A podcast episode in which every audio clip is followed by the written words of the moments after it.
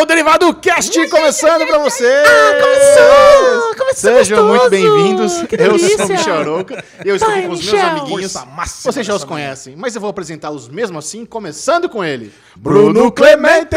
Caraca, Alexandre Monfá, Michel Arouca, eu estou numa semana. Eu tô muito feliz. Por quê? Olha Eu aí. tô muito feliz. Eu tô assim com uma satisfação que meu dinheiro está sendo bem gasto. Nossa. Mas nós vamos falar mais para frente de Apple TV Plus, Motherfucker Creamy Delicious. Mas antes disso, iremos falar, apresentar aquele bumbum pelucioso. Alexandre Monfá, E aí, Lesão? bote essa vozinha E aí, pra Xexé, fora. o Bubu, tô contigo, viu? Tô contigo hoje, também tô numa felicidade imensa que a Apple agora veio pra arrasar. Não. Veio pra desbancar tudo e Difícil. todos. Difícil, cara, difícil não se emocionar. Co- Escorreu lágrimas do meu rosto quando eu cliquei no negócio. Aqui, o Bubu é fino, já tem um telefone novo aqui da Apple. e chegou, dia 1 de novembro, acordei meia-noite 01. Vamos lá, pum! Experimente grátis um ano de Apple TV Plus. Eu falei, nossa. Mas eu tô Nossa. dando. Eu tô, tô- eu tô tão ansioso que já tô falando de assunto que não deveria falar. Mas antes! Esse é o Derivado Cast, o podcast em áudio e vídeo.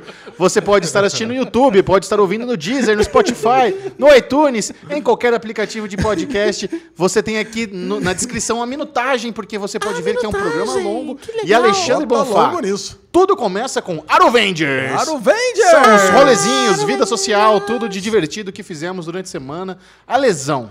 Tivemos spoiler do que seria essa semana, que foi o Halloween. Halloween chegou É. e se você tem criança pequena, parece que esse virou um evento dos papais e mamães do Brasil varonil. É, cara, lá no meu condomínio tivemos Halloween e, cara, foi flopado esse ano, hein? Foi flopado? Caraca, eu vou falar, não sei o que aconteceu. Acho que deu azar a gente ter falado semana passada que foi maravilhoso, que todas as casas se enfeitavam e acontecia. É. Cara, vou falar, mas acho que teve menos de um, que menos de 20% das casas estavam enfeitadas esse ano. que bom que tá caindo o Halloween. Qual- Por que, que você acha que é bom? Ah, Você é daquele tipo que Halloween é coisa dos States, Não, que não é coisa nacional?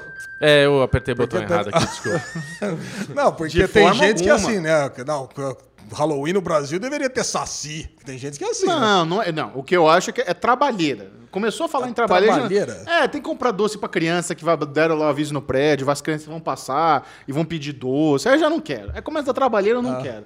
Isso Você é aí daqueles quer. que bota caldo quinor no dadinho. dar Exatamente. crianças. É. Mas, Com- cara, comprei um monte de dadinho, tirei do papel laminado, comprei caldo quinor, embrulhei de volta. Aí as crianças falaram, doce ou travessura? Tá aqui a travessura, pega os dadinhos pra você. Com a As bobola. criança com sódio até a a- cabeça explodir. Cara, mas vou falar pra você, mas tem um cara, o Robertão, lá do São Conrado, que lá, esse lá não vem. decepciona, cara. Ele faz aquele esquema. Mandei pra vocês videozinhos no nosso grupo Porra, do tava Telegram. cheio, como é que flopou, velho? Não, não, eu acho que é justamente por causa disso. Como todas as outras casas, quase que ninguém fez nada, todo mundo foi pra rua Quitandinha, no São Conrado, na frente da casa desse cara. Todo mundo no Robertão. Cara, aí ele fez uma fila, mas ele, ele transforma ali a garagem da casa dele Era num quase uma verdadeiro... CCXP. Cara, uma ativa, as ativações da CCXP não passa nem perto do que ele fez na casa dele. Cara, eu não sei se ele aluga ou ele já foi dono de um parque de diversões. Eu sei que ele tem toda aquela traquitana lá de, de, de carrinho de. Carrinho fantasma, né, de trem fantasma. A gente entrou lá, ficou na fila mais de uma hora pra conseguir entrar. É disso que eu tô falando. velho. É essa, é essa trabalheira que eu tô Não, falando. não, Michel, mas Você aí... ficar uma hora pra ir na casa do Robertão, Mas, do cara, Quitandinha. Você tem, você tem dois. Você tem duas festas pra você ir.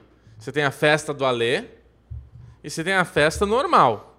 Entendeu? Mas calma, ele não, Tipo, ele não terminou ainda. eu sei, mas Eu quero saber, a sua foi normal, é isso? A minha foi normal. Então tá bom, vamos ver como é que é gourmet. Mas ainda. vamos lá, cara. Então tava toda essa galera, toda essa galera lá reunida na frente. Não, e o cara não é só isso, né? Porque tem aquilo lá, mas na frente da casa, ele ainda se deu o trabalho de. Tem um carro lá, deve ser de aluguel, né? não deve ser dele, que é tipo essas vans funerárias, que tinha um caixão atrás, ele comprou água pra todo mundo. Essas aguinhas pequenininhas, sabe? De minalba lá, pra todo mundo podia pegar à vontade. Ele, na frente da casa dele, tinha vários é, desses panos com um negócio de monstro. Ele comprou esses lasers que ficavam passando pra pra iluminar ali os monstros. Ele tinha um, um telão, cara, gigante, que aparecia aqueles quadros que se transformavam em monstro. Quer dizer, ele fez da casa dele ali realmente um cenário de terror. Robertão vai sair pra prefeito ano que vem, fica vendo. Ou pelo menos subprefeito de Souzas, É, né? Que ali é vendo. o subdistrito de Campinas. Ano que vem não, quando que é? o 2022? É 2022. Fica vendo, Robertão, prefeitão. Cara, eu sei que demorou, a gente pegou, entrou, aí eu fiquei bem. Aí então, encontrei um amigo meu lá, o Rafa, lá dos Barbas. né? Aí o filho dele, cara, pô, a gente demorando pra entrar, o filhinho dele pequenininho, né? Você vê como é que é o Brasil, né, cara? Aí ele tava lá Brasil, já conhece... Não, escuta só, encontrei com ele ali, ô Rafa, e aí, tudo bem? Aí o filhinho dele que eu não conhecia, cumprimentei ali, tinha uns 6, 7 anos. Aí ele falou: Posso falar uma coisa? Falei: Não, pode falar. Eu furei a fila três vezes. Falei, que beleza. Você vê como é que é o Brasil. Você tá problematizando o menor espertinho? Que isso, hein, Ale? Não, tô problematizando o pai. Você vê como é que é o Brasil? Tá criança ligeira, furou fila, que demais, velho. Porra. Bom, beleza. Aí entramos, cara. Aí o Henrique tava lá, todo corajoso, né? Meu filhinho de seis anos de idade. Até a hora que apareceu o primeiro monstro. Aí, cara, ele já virou, já queria ir embora. Falei, não, não, não, agora nós vamos. Chegou até aqui, uma hora de fila, nós vamos. Cara, e é realmente impressionante lá. É uma super produção, cara. É muita que gente tem? fantasiada. Tem o Pânico, tem o Pennywise, tem o Fred Krueger, tem todos esses, de- assim, de pessoas fantasiadas disso. E tem um monte dessas coisas que vem por cima, por baixo, é, aqueles canhões de, de vento. Agora, o que eu fiquei mais Caralho, impressionado é que na hora do última sala, que era pra ter o, o fantasma mais horripilante ali, o, o palhaço mesmo, apareceu lá o palhaço com uma garrafinha de Heineken na mão. Aí virou o melhor amigo do Ale. Ele tava no break dele? O, o Henrique tava agarrado já de tanto medo. Eu falei, filho, esse palhaço aqui é brother. Aí, Eu Alezinho. fui lá, abracei o fantasma, o palhaço. lógico. Ah, levei pra Esse- casa, esse aqui- Chamei pra jogar RPG. Eu falei, caralho, esse, esse, esse palhaço monstro aqui é nós, pô, tá tomando Heineken. cheiro de peido lá, como é que é o nome? Aí o Henrique, cara, ele falou, pô, que isso, agora não tem mais medo de nada. Aí nós saímos ali e fomos embora pra casa. Cara, mas é muito bom, cara. Eventinho, muito delícia. Muito bom. E, e- e- beleza, esse é o Halloween gourmet. Até que foi light o dele, É, né? Até que não teve muita sim. coisa. Mas um normal, Esse, Michel. ca- esse cara aqui do Ale é o ex-dono do Play Center. Ele pegou toda- Isso, é. todas as merdas que tinha lá na noite do horror e levou pra casa dele. Exatamente. Pode ser, viu? Ah, mas no meu prédio, por exemplo, ó, lá era, era muito simples a dinâmica. Se você enfeitava a sua porta, tudo quer dizer que você quer participar da brincadeira, então as Isso. crianças iam tacar fogo lá na tua porta, fazer Perfeito. barulho e tudo mais, e você estava preparado para os docinhos. Corredor que não tinha ninguém lá com nenhuma decoração, nada, já nem toca a campainha, nem enche Ó, o olha que crianças educadas. O que tem é a gritaria de 18 mil crianças subindo e descendo o, É, o- tem o prédio, né? Eram- São duas torres lá, então. Agora, tinha os quatro monitores, dividiu por idade. é, Tem monitor? tinha- é, tem quatro. Eram quatro ou cinco pessoas fantasiadas. Tinha um cara de freira lá que tava bem assustador, assim. O cara tinha três metros de altura e ele. Ó, o Ale já levando pro lado errado dos negócios. Mas é, mas é isso, a, a- dinâmica era essa. Eles reuniam primeiro os menores, né? Que o Vitor tava no rolê, sobe até o último andar e vai descendo e entrando nos corredores e vendo quem queria, quem não queria, pegando os docinhos. E depois tinha uma, tinha uma festa lá embaixo, com música, com tudo bonitinho. Quais docinhos tinham disponíveis na sua casa para as crianças que pediam doçura ou gostosura? Cara, o Vitor, ele tem alergia a leite e ovo. Então a Sabrina tem uma.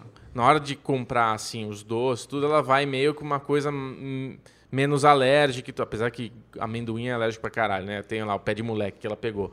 Mas ela pega os doces que as crianças não gostam, né? Então volta, a gente vai lá, a gente deixa na- já na porta os docinhos, tudo ali. Ah, não precisa nem bater. É, no nosso não precisa nem bater porque a gente não fica em casa, né? A gente tá lá na brincadeira com ele.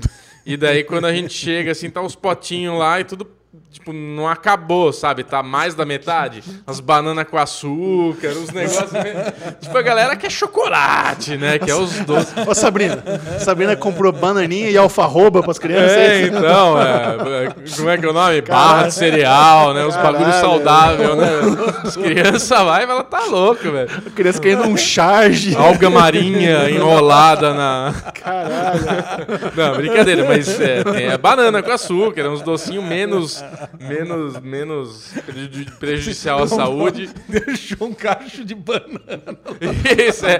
É, meu, e aí tá a solução pro Michel aí, ó. Uns gomos de mexerica. Já bota umas mexerica, laranja e banana na- no Halloween, ninguém toca na tua casa, Michel. Mas enfim, então, puta, festinha, legal pra caramba, né? Ver ali a brincadeira deles. E qual foi a fantasia do mais. Vitinho? Tava de esqueletinho. Ah, lembro que você falou. É. E o Henrique? O Henrique, ele- nossa, uma super produção lá em casa, cara. Comprou É. todos aqueles negócios de pintar a cara. O Henrique, ele tava sem camisa e como se ele tivesse sofrido um acidente de moto, assim. Tava cheio de cortes, é Caraca. lado. Nossa senhora. Cara, a Não, Lu, a Lu também se pintou lá de palhaço. Lu, a Lili, Tem até no produ- meu Instagram lá, tem ela toda de... produção da Qual que Casa é o seu. Instagram, Lebonfá? Ah, Di- Lebon diz. Fá, ah, Lebon Fá. E o seu, Bubu? B Clemente Não, onde 22. você já vai no Instagram? Dane-se. Olha lá, é, quebramos a pauta, quebramos a ordem no Michel Arouca aqui. Se você quiser, Michel Arouca também. Não, é isso, Michel Série Maníacos. TV no É Série Instagram. Maníacos. Série Maníacos. E foi isso? Foi isso. E não não mais nada. Fim de Mas semana. no final de só semana você vai lá no bar da cachoeira também, lá comendo polvo, peixe, tudo quanto é lá. Bar da Queria que os meus amiguinhos estivessem comigo lá também pra. Olha, Lezinho, fazer eu tenho uma boa notícia pra você. Eu Hum. vou precisar ir pra Campinas. Ai, nossa, quando? Ah, não sei, aí a gente combina. Ah, mas aí o City Bar vai estrelar. Ah, City Bar. Cara, eu tenho uma, eu tenho uma história, Lebonfá, pra você ficar triste comigo. Qual? Triste, você vai ficar Você decepcionado. foi pra Campinas e não me avisou. Fui, cara. Quando? Não, mentira. Carinho, o quando dele. Eu, eu, esses dias, a Sabrina pegou o Vitor e foi pra casa da mãe dela. Lá eu fiquei sozinho em casa tal. Eu ia resolver umas coisas, acabei não resolvendo e fui pra casa. Fiquei lá.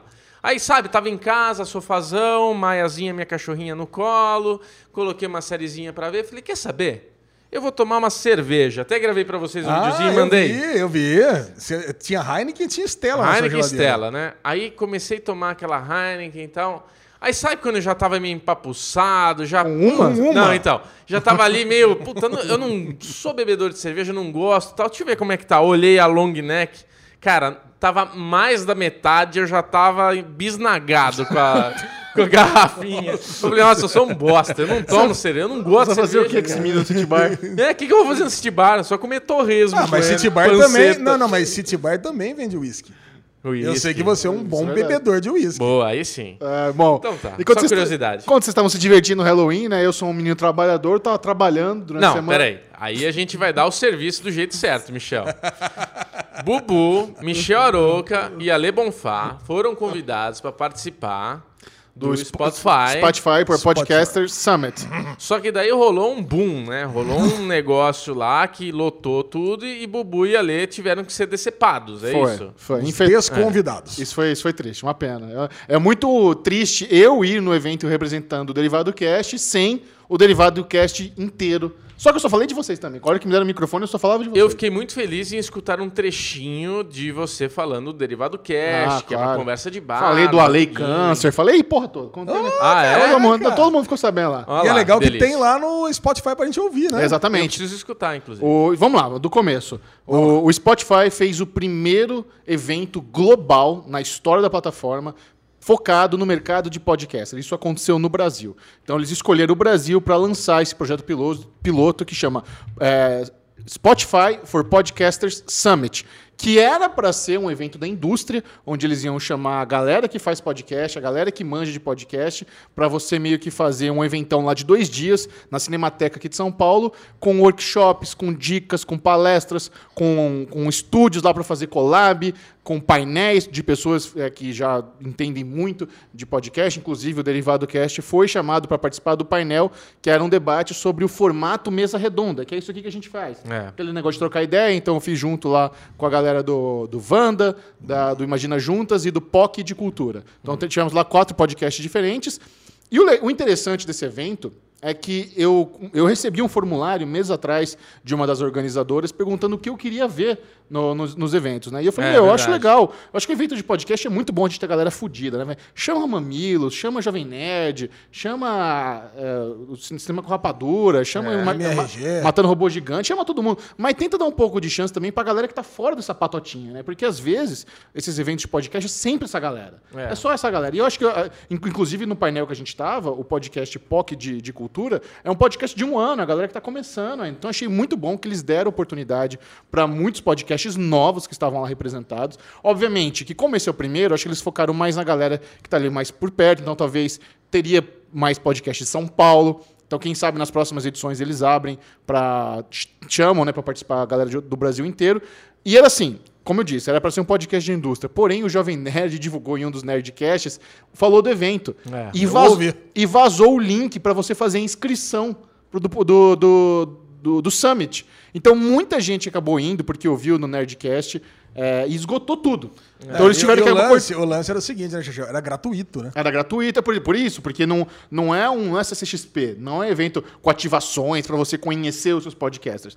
É, era um negócio para você aprender, para você fazer networking e tal, pra galera que já trabalha nisso. E eu acho que com o tempo talvez vire um evento para quem é fã, Pra poder fã, conhecer né? a galera. Porque tava circulando, você ia adorar, Lesão, você ia pirar. Jovem Nerd e Azagal circulando livremente ali o tempo inteiro, trocando ideia com todo legal. mundo. Então foi, foi muito legal. Inclusive, eu vou lançar aqui uma, uma lenda urbana que começou a surgir lá. Opa! Eu esta... Olha que chique, eu estava no camarim me preparando para entrar no meu, meu painel. Aí o Didi, Ba- Didi Braguinha, do Puta, Matando um Robôs Gigantes, favoritos, cara. tava conversando com ele, ele é muito gente boa. Aí o Jurandir, do Rapadura, era para estar no evento e ele não estava. Ai, ai, ai. Tava, tava a Marina, tava o Siqueira e o Jurandir não estava. Aí o, o, o- o- do nada o Didi Braguinha vira e fala: Eu sei porque o Jurandir não veio. Vocês não estão não ligados. O Jurandir sofreu um acidente, galera. Como assim, velho? Cara, o Jurandir tava lá na cidade dele, escorregou no, no cocô do cachorro, caiu de boca e quebrou o dente, por isso que ele não veio. E começou a espalhar essa, essa historinha no evento todo. É todo mundo mandando. Aí, Jurandir, o que aconteceu? Que, que caiu na. Que, que escorregou no cocô e quebrou o dente e tal. Mas parece que isso é lenda urbana. É é uma zoeira do Didi Braguinha. Seria fácil, seria- era só ele mandar uma foto, né? É, pra não, né? Enfim, e- então durante dois dias a gente ficou lá. Então, cara, é muito bom. Eu troquei ideia com um monte de gente que eu queria conhecer pessoalmente, que eu não conhecia. É, con- conversamos com uma galera. É muito legal ver o Derivado Cast sendo reconhecido como um dos principais podcasts de mesa redonda do Brasil. Sabe? A quando- O sucesso que o Derivado Cast tem na plataforma, no Spotify, por ser um, um dos únicos também em áudio e vídeo, sabe? É. Quem tava mais lá de áudio e vídeo, acho que era Cauê Moura, com poucas. Talvez, obviamente, te- tem mais, mas que que eu não me lembro. Sim. Então é um formato diferenciado, é um formato que tá faz- indo bem pra caramba, então muito legal, fiquei feliz pra caramba. E, e- e interessante como a- o mundo é redondo, né, Bubu? Uma das organizadoras desse evento se chama Camila Justo, que hoje ela trabalha no Spotify, e eu a conheci em 2017, quando ela trabalhava na TNT, e foi a produtora da TNT que fez o teste para eu ser o comentarista do M pela primeira vez. Olha lá. Olha, aí. Muito louco isso, né, cara? Então a pessoa que me chamou pro M em 2017, 2019 me chama também pro, pro Summit do Spotify. O é- monopólio, é, monopólio Arouca. Patotinha, é. o- que agora ela mudou de emprego, tá no Spotify, então é muito bom, cara. Eu fi- fiquei bem feliz. Legal. Eu senti, obviamente, senti muita falta de vocês. Não, Sentimos não falta. foi a mesma coisa estar num evento. Que- o Alesão ia pirar. queríamos estar, mas Vo- respeitando. É, você acha que você não ia ligar tanto, mas o, o Alesão Ah, ia e no céu. assim, e assim. Pô, É. Matando Robôs Gigantes, a gente gosta pra caramba da galera. Jovem Nerd Azagal também, a gente, né, a gente idolatra os Sim. são geniais. Então vai ser muito legal poder conversar com essa galerinha. E, de- e talvez a notícia mais interessante que eu posso trazer desse evento aí para a turma é que o Spotify realmente está se movendo para se tornar a plataforma número um de podcasts no mundo e eles vão começar a lançar podcasts exclusivo Spotify, originals do Spotify. Ó, Porque hoje em dia, o, por exemplo, o Derivado Cast você pode ouvir no Spotify, mas você pode ouvir no Deezer, pode ouvir no iTunes, pode ouvir no. Sabe? Tá para todo mundo. Ao que parece, Jovem Nerd terá um programa exclusivo no Spotify. Eu, eu acho que faz muito sentido. Por exemplo. Eu acho, eu acho que faz muito sentido isso, porque o Spotify comprou o Anchor, que é aquele, que era aquela ferramenta onde você pode gravar o seu podcast Sim. direto no iPhone. E aí a gente até testou uma vez aí. Uhum. Não ficou lá aquela maravilha, mas é um negócio que é, é muito prático, porque você pega, hoje você grava o seu podcast, você já edita nele e você já posta no Spotify direto. Uhum. Então eu acho que é- foi justamente por isso, né? Nesse intuito Pode ser mesmo. que você pega, você já deixa lá a abertura, você já deixa as vírgulas sonoras, você já deixa o encerramento, você chama o amiguinho, grava e tal. A única coisa que a gente realmente decidiu abandonar a ideia de usar o Anchor para fazer uma, alguma gravação externa é que ele não exporta o MP3. Então a gente não consegue, não conseguiria pegar esse arquivo e colocar num agregador. Então não faria sentido, né? Não, e a tendência, né? Da mesma forma que Netflix tem séries originais, que a Amazon tem séries originais, faz sentido o Spotify ter o podcast original deles, né? Sim. Ter o- algo exclusivo ali pra eles. E eu, e eu tenho certeza que depois desse evento, você pode ter certeza que todo, todo Zé Ruela vai querer ter o seu próprio podcast. Vai começar a pipocar. E eu, eu, eu Isso acho é isso, bom. eu acho isso maravilhoso. Sim. Inclusive, se você quiser fazer o Zé Ruela Cast, eu super apoio. É um nome que inédito, não existe. Todo mundo deveria ter seu próprio podcast. É uma plataforma fácil de se fazer, barata. É muito legal se você quiser distribuir aí o seu conteúdo. Eu recomendo muito. Todo mundo deveria ter seu podcast, sem dúvida alguma. Mas lembre que isso é amor. É, é muito bom você ter falado isso. Quando- no meu painel, quando a gente abriu para perguntas, uma das perguntas foi sobre monetizar. É. Uma menina queria saber qual era o melhor formato, se mesa redonda. Eu acho que você- se você quer começar um podcast para fazer dinheiro, você já começou errado. É, Já- já. Já, já começou era. errado. Já deu errado. Ah, Não é, não, é, não, é um, não é o formato que vai te fazer dinheiro, não é a, é a sua personalidade, cara, é uma questão de tempo. Você precisa construir sua audiência, construir sua comunidade. O Derivado Cast tá o quê? Quatro anos, não é? É. Três anos e meio. Três anos e meio no ar, então a gente já, já tem as moral aí de fazer uma campanha de, de um serviço de streaming, falar de série, ter algumas outras coisinhas acontecendo, mas, cara, dá- demora. Se, se você não tiver tesão, não tiver paixão, nem comece. Nem começa. Esse, esse, esse tem que ser os seus dois principais E motivadores. é, e outra coisa, se você achar que não vai ter uma constância também, é melhor fazer um por mês do que fazer um por semana e desistir no segundo mês. Exato, você tem toda a razão. É, periodicidade também é chave para podcast. É. Ótimas dicas aqui que você só encontra no Derivado Cast, não no Summit. delícia. Outro evento da indústria que eu participei também foi o Upfront da HBO Brasil. Hum, esse é gourmet também. Já Esse- fui uma vez. Ah, você já foi, é verdade, E almocinho teve food trucks. Ah, então, esse ano não- foi almoço, foi um brunch. Foi, foi, foi gostoso, Porra, mas não brunch foi... Ficou mais chique ainda. Calma. Camarões. Teve camarões? Acho que não teve camarões. Não sei. Quando Não eu sei. penso, ouço brunch, eu penso em camarões. Não, então, esse é um evento da HBO que é para eles divulgarem o que eles pretendem fazer para 2020. É um evento que, quando a gente participa, tem que lacrar o celular, você não pode filmar lá a apresentação dele. Vem o chefão da HBO. Aí é legal a gente falar sobre isso, né? É, é muito interessante que, mesmo num evento para imprensa, quem estava nesse evento é só a galera que tem site, portal e o canal no YouTube, muita gente ainda não entendeu que HBO Max não é da HBO no Brasil. HBO Max é um produto da Warner Media. A, a, opera, a gente comentou isso no derivado do cast passado. A, HBO, a operação da HBO no Brasil é separado ainda. É, é um, é um pouco complicado isso. Então você via muita gente perguntando lá pro chefão da HBO, que vem, eu acho que do México, falando de HBO Max, e o cara, meu, não tem nada a ver com a gente, HBO Max, as pessoas não entendiam. Como não tem nada a ver? Por que, que HBO Max não é da HBO? Talvez essa é a melhor forma de explicar é isso. É, houve a fusão do, no- global e no Brasil ainda exi- existe leis que dificultam a chegada da HBO Max no Brasil. Só que esse planejamento de existir a HBO Max já está rolando, a Warner, a Warner Media já está crescendo no Brasil, já tem escritórios, as pessoas já estão trabalhando. E, e eu fiquei sabendo nesse final de semana que a expectativa é que a HBO Max chegue no Brasil em 2020, sim. Eles querem trazer. Opa! Eu não sei se eles já estão contando com uma mudança na lei ou se eles vão vender alguma das empresas para poder se adequar à lei, mas eles querem trazer HBO Max para o Brasil em 2020. E isso, eu isso aqui é uma, um insider, né? Eu trocando ideia com uma pessoa que trabalha na Warner Media e ele me falou isso. Então não se preocupe com essas notícias de que a HBO Max vem para todo mundo na América Latina, menos para o Brasil. Vem sim, vai rolar. Então, então, só para deixar claro, a HBO Brasil ainda não é da, da Time Warner. A, a- a operação da HBO Não é da AT&T. É, assim. a, a operação da HBO no Brasil é de uma empresa que chama Olé. Olé? Olé. Essa- Aquela que era dona do sitezinho de, de esporte, é isso? Não, não não. Tá, então- anos atrás, anos atrás, para a HBO chegar ao Brasil, precisava ser através de parceiros.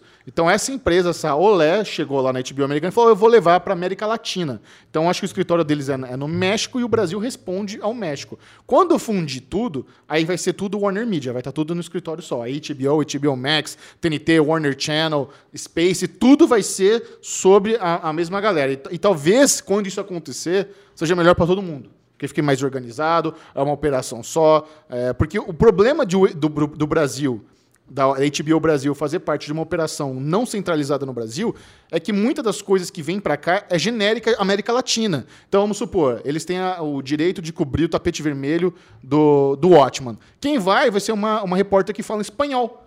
Tanto que você vê direto as chamadinhas na HBO Brasil em repórter espanhol. Por quê? Porque é para América Latina. Só que o Brasil não fala espanhol. Então é ruim pra gente ter esse negócio centralizado de América Latina, não ter um negócio pro Brasil. O legal é que tivesse uma repórter no tapete vermelho falando português.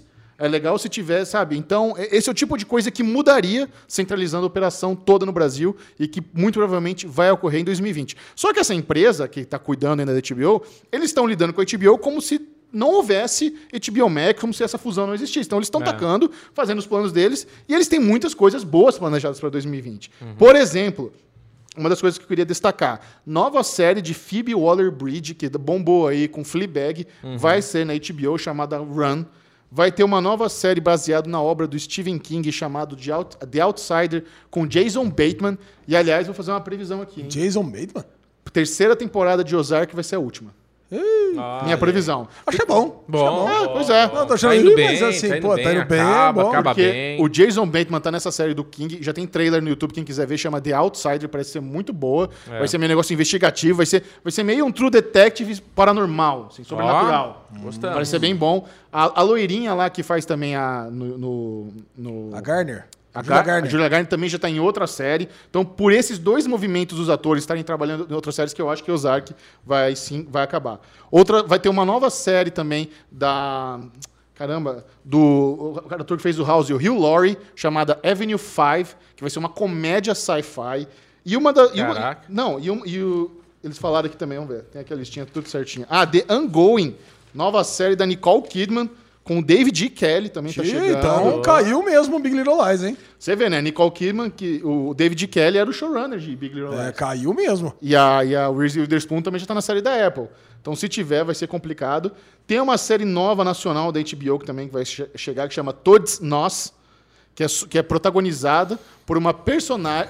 Não, vou tentar... Vou falar certo aqui. É um menine trans, pansexual e tem mais alguma coisa, uma outra característica. É uma série bem LGBT, que a galera tá botando bastante fé aos atores. Não binário, é isso. Não binário, é, trans, pansexual. E é uma série nacional, os atores estavam lá divulgando a série, muito legal, a galera que já, já vimos o trailer, tá bonita a série, parece ser bem interessante.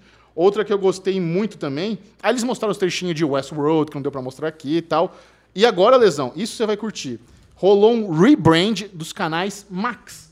Porque o Cinemax, e aqueles canais Max, eles fazem Sim. parte do grupo HBO. Sim. Inclusive, eu fui lá para aquela junket de Jet, que é do canal Max. Sim. E, eu, e eu- e só que eu fui pela HBO, e muita gente não tava entendendo. E Pô, tá na HBO Go, né? e tá O- na HBO Go. É, quando você assina o TV a cabo, quando você assina a HBO, vem os Max também. Exato. Agora o canal Max vai se chamar HBO Extreme. Ah, faz sentido, O, gostei. aí, o, o, o Max Up vai chamar HBO Pop. E o Max será HBO Mundi, que é para produções é, em italiano, em alemão, em francês. O Pop, obviamente, é comedinha e o Extreme é mais aquelas séries de ação.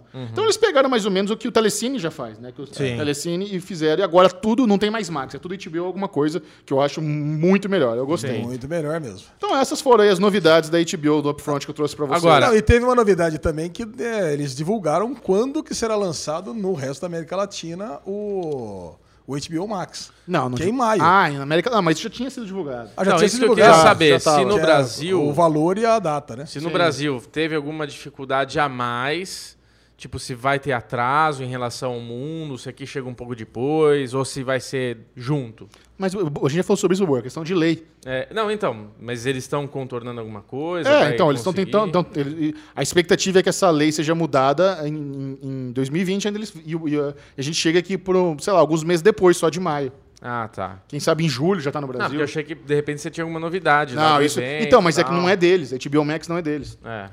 É, mas Bubu não ouviu nada que eu falei, É, velho. prepara o Não, bolso, Bubu. do- prepara do- prepara o bolso que vai custar 15 dólares essa parada nos Estados Unidos, hein?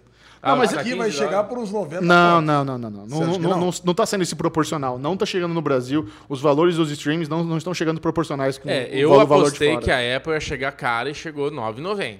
Chegou o preço de Amazon, né? Chegou a 2 dólares praticamente, né? É. Exato. Não tá, não tá tendo essa conversão, não, Lesão. Eles estão se adaptando de acordo com o mercado brasileiro, os valores. É, é porque ótimo. você, você é, recebeu um aviso que vai subir sua Netflix agora para 35 conto, né? Exato. O quanto que você pagava? 27? 29, eu acho. né? 29? Mas será que você não demorou pra atualizar? Por quê? Porque já não tava 30 e poucos? Não Já sei. não tava o valor mínimo 30 e É, poucos? cara, porque. Não, não, tinha um de 27. Tinha Ah, 27. o mais baixo era 27? O mais baixo era Quanto 27. que era o preço inicial da Netflix? 15 pila, né? Começou a 15. É, começou a 15. Só que o meu eu já pago 45. É, Será que vai também, subir mais ainda? Caraca, aí começou a É, Aí eu volto pra trás, né? Vou no mais barato de novo. Muito bom, agora é o momento do Daily News. Uh! Vamos com algumas novidades. Notícias da cultura pop. Quer fazer junto. É, lógico. É legal. Primeira notícia relevante, Alesão, pra gente debater aqui. Primeira notícia, a delícia que tivemos esse final de semana, o Enem.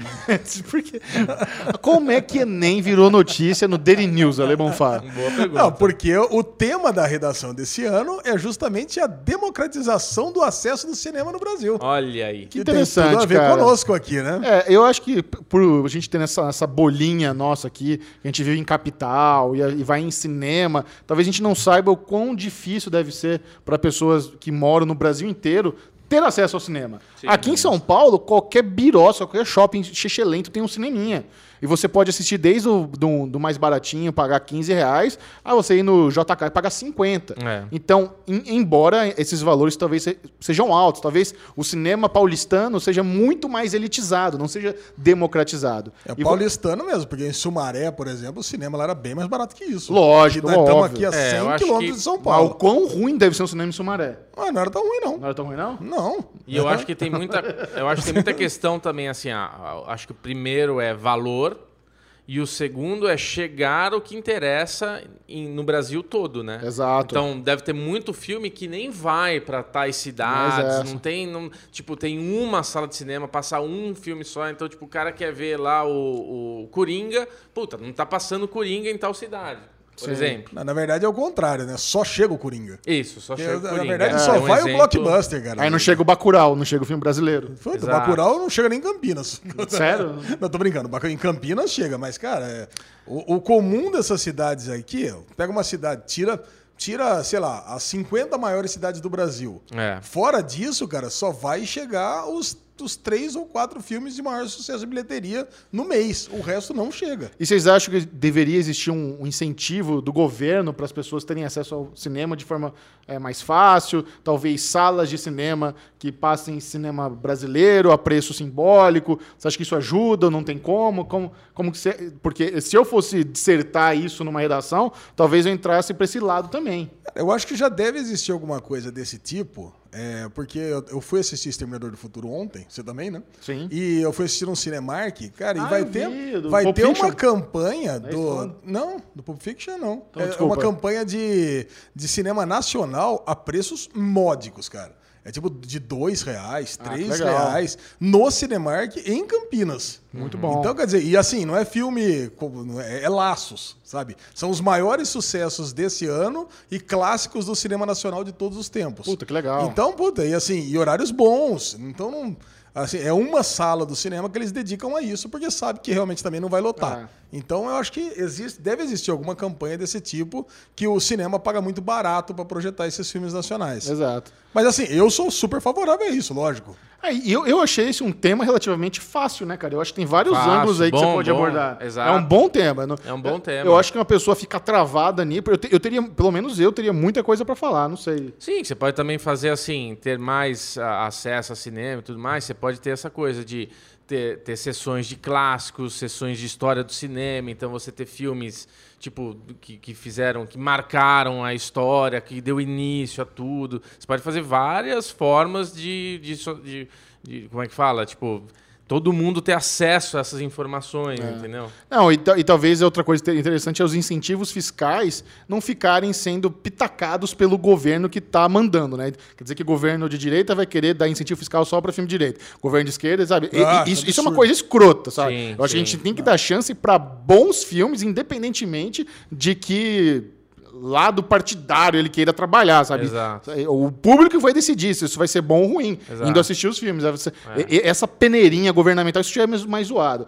Que-. Quem disse que o, quem manda no país sabe o que é bom de cinema, né? Muito provavelmente não sabe. Não, com certeza. Então, enfim, eu acho que mas eu acho que é mais, um tema legal de se debater. Não, é um tema legal e tem também a questão física, já.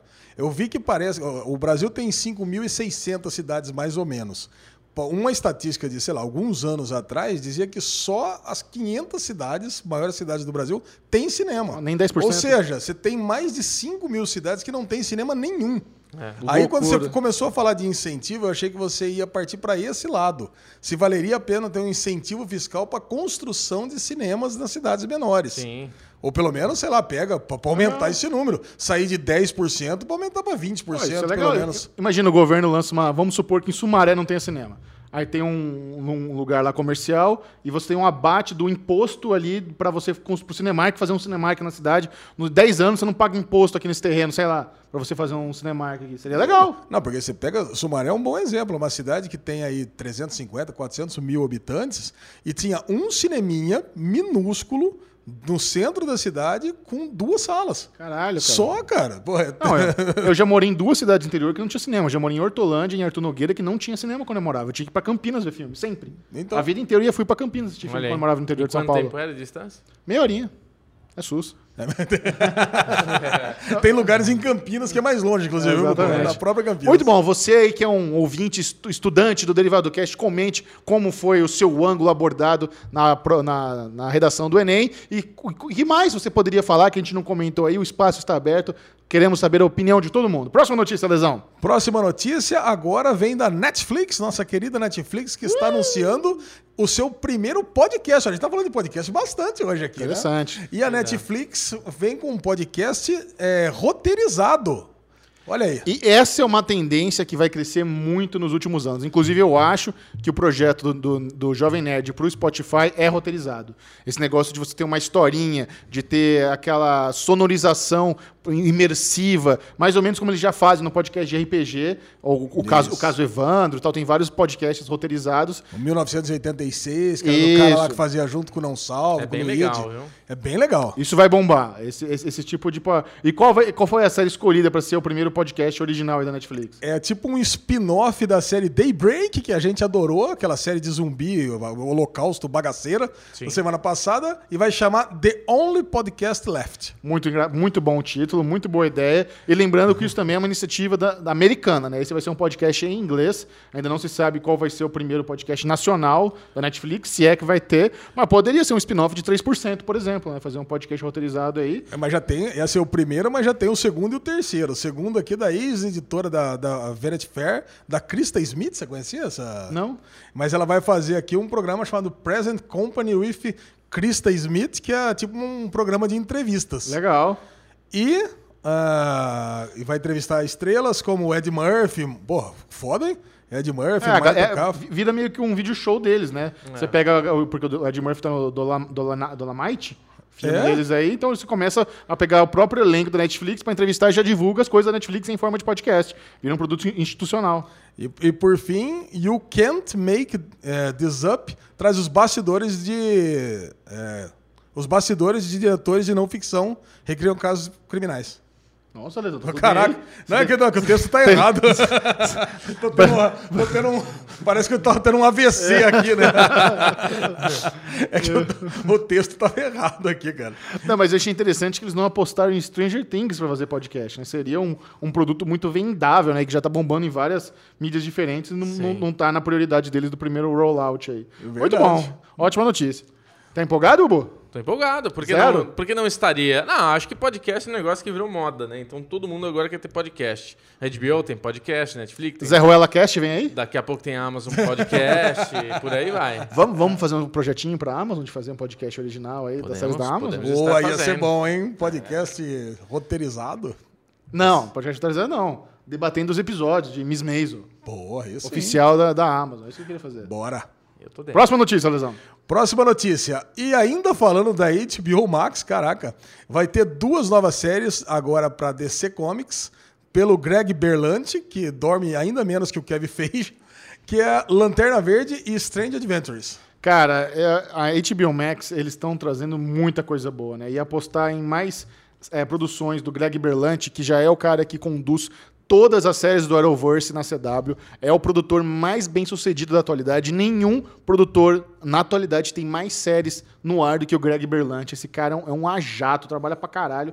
E a série do Lanterna Verde, pelo que eu andei pesquisando, vai ser a produção, o maior orçamento televisivo da DC vai ser a série do Lanterna Verde. Isso me anima demais, velho. Não, precisa. Puta e- merda. E, e precisa muito de orçamento, porque precisa de muito efeito especial, né? Você imagina. Cada vez que sai um raiozinho verde daquele anel. o uma treta. pega.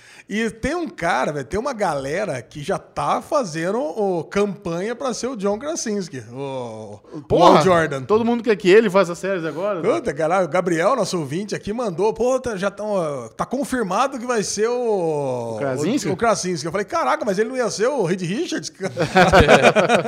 Aí eu fui ver, não, cara, é um fã. Mas, cara, essa galera fã, eles vão, eles criam as notícias, eles já criam arte conceitual do... Do cara. Do, do Krasinski, como o Hal Jordan, já cria roteiro. Quer dizer, é um pessoal profissa, né? Não é simplesmente o cara faz uma campanha e cria uma hashtag pra colocar no Twitter. Não, o cara vai lá e, e vai com afinco mesmo no negócio. Não, e, e o Lanterna Verde tá precisando, né? Porque a gente teve aquele filme do Ryan Reynolds horroroso. Nossa. Que queimou, né? O Lanterna Até Verde ele em Hollywood. zoou, né? Até ele se Pois zoou. é, puta. Não, bosta. queimou tanto que ele não, não veio nem pra, nem pra Liga da Justiça, não veio pra Não, lugar não nenhum, dá. né? Acabou Esquece. pro cara. E o que, que é Strangers, Strange Adventures? Do que se trata isso? Stranger Adventures ah, verá a luz do dia na telinha. O que, é Stranger Adventures, hein? Isso é uma boa pergunta, hein, Chico? Lê o parágrafo inteiro. Vamos lá. Vamos lá, Stranger Adventures verá a luz do dia na telinha pela primeira vez. A série será uma antologia e é baseada na publicação do mesmo nome da DC Comics, lançada em 1950.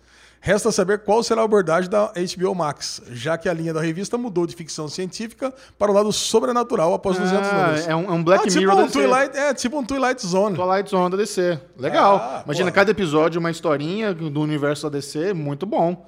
Pô, duas ótimas notícias aí que vão chegar pro HBO Max, ah, quem sabe, nos próximos anos. E, cara, eu, eu não sei se o Krasinski se- seria a melhor opção, porque como o Lanterna Verde vai ser uma série cara, pra compensar o cachê não pode ser tão alto. Então, É. o ideal é que seja um ator desconhecido. Pra, É. pra série não ficar muito inchada logo de cara, né? Igual eles fazem com Titans. Titans eles pegaram atores não tão famosos pra pra ajudar a- na, lá no no na produção no geral, né? Pô, Então, e todo aí. mundo tá mandando bem pra caramba em Titans, né? Tem um É, monte mesmo- de ator novo. não tá que- do- eu não acho o elenco de Titans dos melhores, não. Eu acho. ah, quem que faz ah, o- o- aquele menino lá que se transforma em um monte de bicho? É, ele é ruim. Mas ele é ruim, acho que a menininha também. A, Ra- a Ravena é ruim A também. Ravena é ruim. O Robin, né? O Robin Ele- passa, Ele o passa. Robin passa. Mas o Robin 2.0 lá é ruim. Não, é legal. Você acha bom? O jovem, o jovem, O jovem, o jovem. Eu gosto, ele faz bem. Eu não gosto. Acho que ele tem Próxima notícia, Lesão. Opa! E vamos lá, agora a série favorita do Chechel aqui, Game of Thrones. Uh! Os spin-offs nós tivemos um cancelado e um confirmado. Cara, veja bem. A HBO oficializou o cancelamento de The Long Night, que era aquele, um dos spin-offs de Game of Thrones, que era o mais adiantado de todos. Era um spin-off que tinha Naomi Watts no elenco, ia mostrar lá é, a origem do Rei da Noite, talvez é, na época da- do primeiro grande herói, a construção da muralha. Tinha muito assunto para eles abordarem. Mas eles escutaram o Bubu. Não, mas o que aconteceu foi o seguinte, cara. Rei da Noite caiu, velho. Mas Morreu. não, mas não tem Rei da Noite nessa época ainda. É, é o White Walker. Mas o interessante é que eles chegaram a gravar um episódio piloto, assistiram, falaram: Isso tá uma merda e não, vai, não vamos mais produzir. É. Isso significa que eles assumiram um prejuízo gigantesco, Sim. cara. Eles já estavam Verdade. com tudo montado na, na, na Irlanda, onde estavam fazendo isso. Contrato. Quando você. Eles, che- eles queimaram literalmente milhões de dólares e decidiram não seguir em frente. Ou seja, o quão bosta foi esse piloto pra eles falar, não, cara, engaveta essa merda, não dá mais. Aí, pra compensar, eles já deram luz verde para a temporada completa do The House of Dragons, que é, a é outro spin-off House of the Dragon, 300 anos antes dos eventos. que é, basea- que é focado na casa Targaryen, que também é muito boa. Eu acho que É todo, que todo mundo queria ver. todo mundo quer ver a dança É o dos Rei dragões. Louco. É, Não, acho que o Rei, o Rei Louco, não sei se apareceria tão cedo. Não, mas eu acho que acabaria a série do Rei Louco. Pode ser. Pode ser. É o muito final, legal. O final muito da legal. série no final do Rei Louco. Mas um- o, o- o legal é você ver a queda de Valíria, que na minha mente seria meio que uma coisa meio Krypton. Você vê os Targaryen saindo de Valíria, Valíria explodindo, e eles chegando é, em Westeros. é, a Dança dos Dragões, que é a guerra civil entre os próprios Targaryens. E- Eu tô lendo o livro, né, o Sangue e Fogo, que é onde vai, do George R. R. Martin, de onde vai ser baseado essa série. Então, embora caiu o, Rei da, o Long- a Longa Noite, a The House of Dragons vai, vai rolar, garantido. 2000, e- não tem a data ainda, mas eu apostaria 2021 só, viu?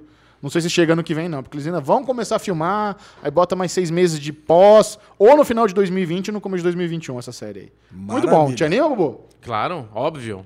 E Como, o- não, como não animar? E, o- e a Longa Noite você achou, achou que ia ser zoado?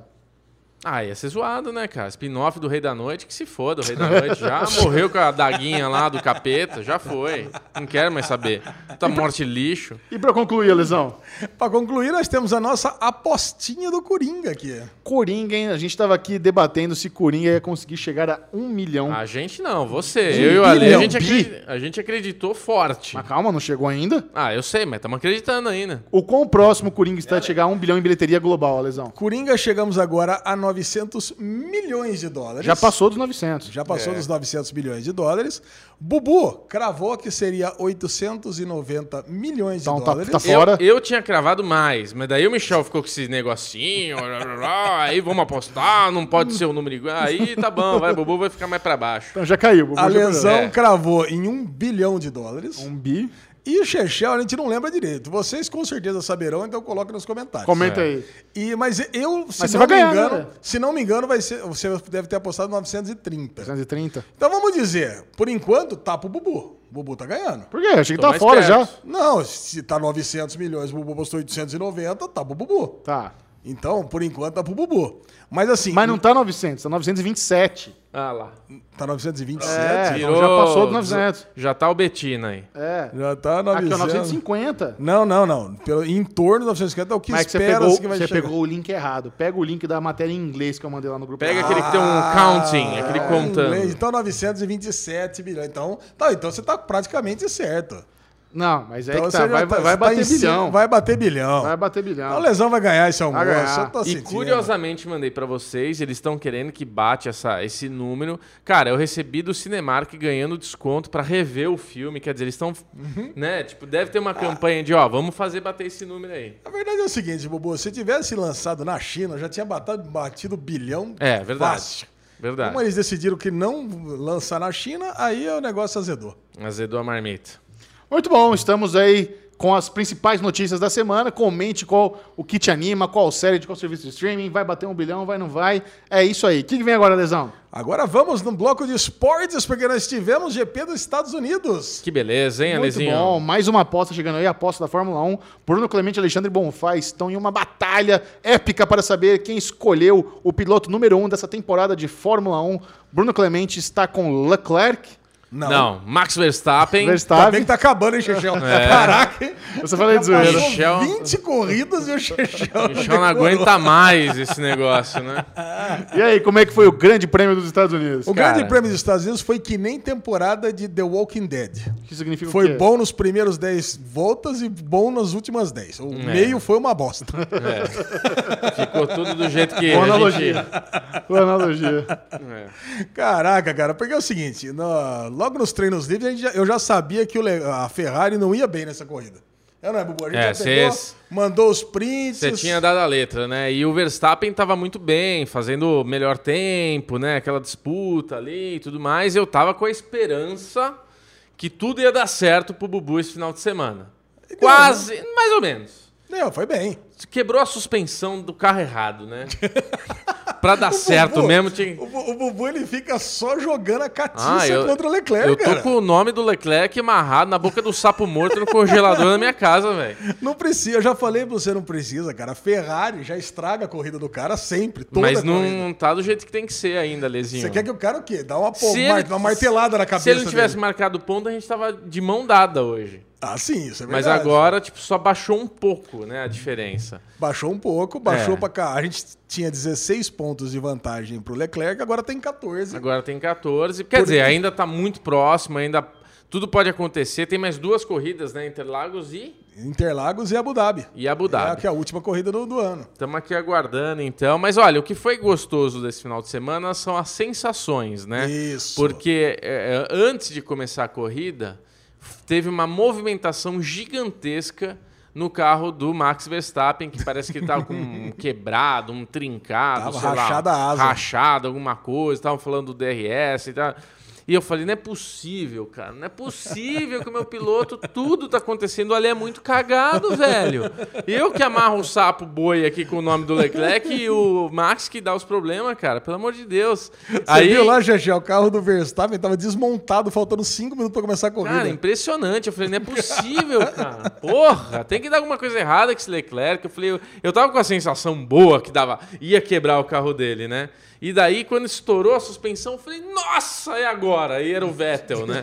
Puta merda. Não, mas a- assim, a primeira volta foi a coisa mais linda do mundo. Foi muito boa. Porque né? o que acontece? O, o pessoal da esquerda, o primeiro, o terceiro e o quinto, largaram muito bem. O, É. o Max largou muito bem. Sim. E, o- e o pessoal da direita, que foi o Vettel e o Leclerc, o Vettel largou mal É. e o Leclerc largou muito mal. Veio no rebote, é. Então o que aconteceu? O pessoal da esquerda largou bem, o pessoal da direita largou mal. É. Mas aí a primeira volta aconteceu tudo, cara. Porque o Hamilton largou super bem, passou o Vettel. Aí o, o- e o Leclerc não quis nem saber. Foi lá e passou o Vettel também. Sim. Aí depois a gente sabe o que aconteceu. Aí o Vettel quebrou a O suspensão. carro tá desequilibrado Não já, quis né? nem já saber. Mandou, vai, foi pra trás.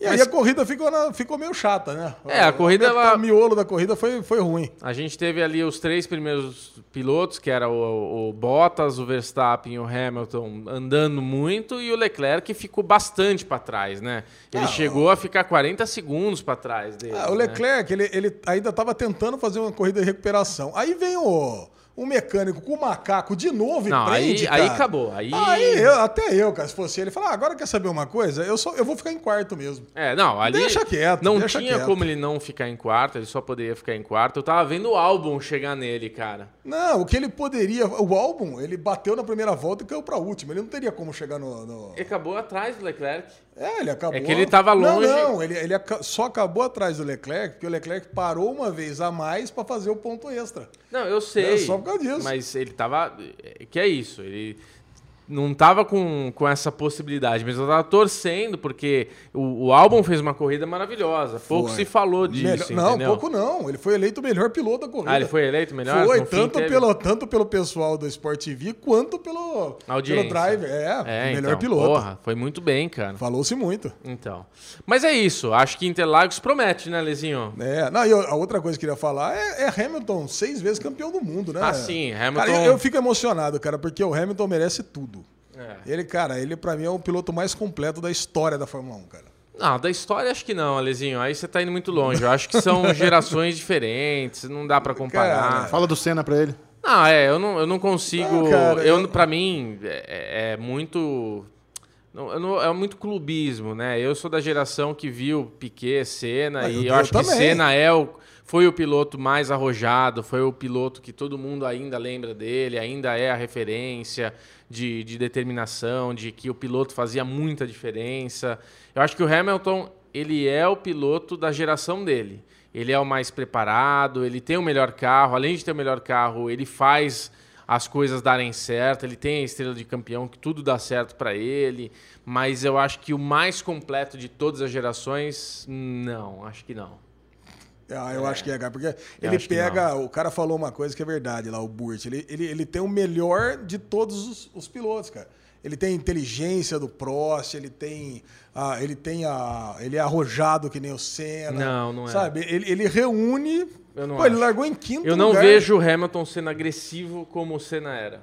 É, pode ser Eu vejo não. o Max Verstappen ser agressivo como o Senna era. Eu vejo outros pilotos, o Leclerc tem momentos, mas o Hamilton nunca vi ele tão agressivo, bater, ir pra cima. Ele é um cara, ele tem a inteligência do Prost, ele espera mais a hora certa de fazer acontecer.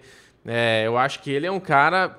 Eu acho que o Hamilton é um baita piloto, é indiscutível. Ele é seis vezes campeão mundial, ele é o cara a bater as marcas do Schumacher. Dificilmente vai vir outro piloto com, essa, com, com, com esse talento todo, entendeu? Para o Leclerc é um possível, que tem é muito novo ainda tal.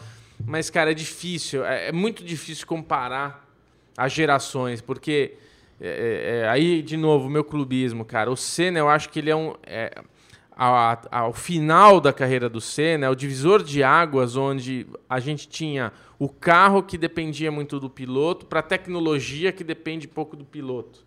Sabe? Acho que o Senna, a última, a última época dele, ali onde você.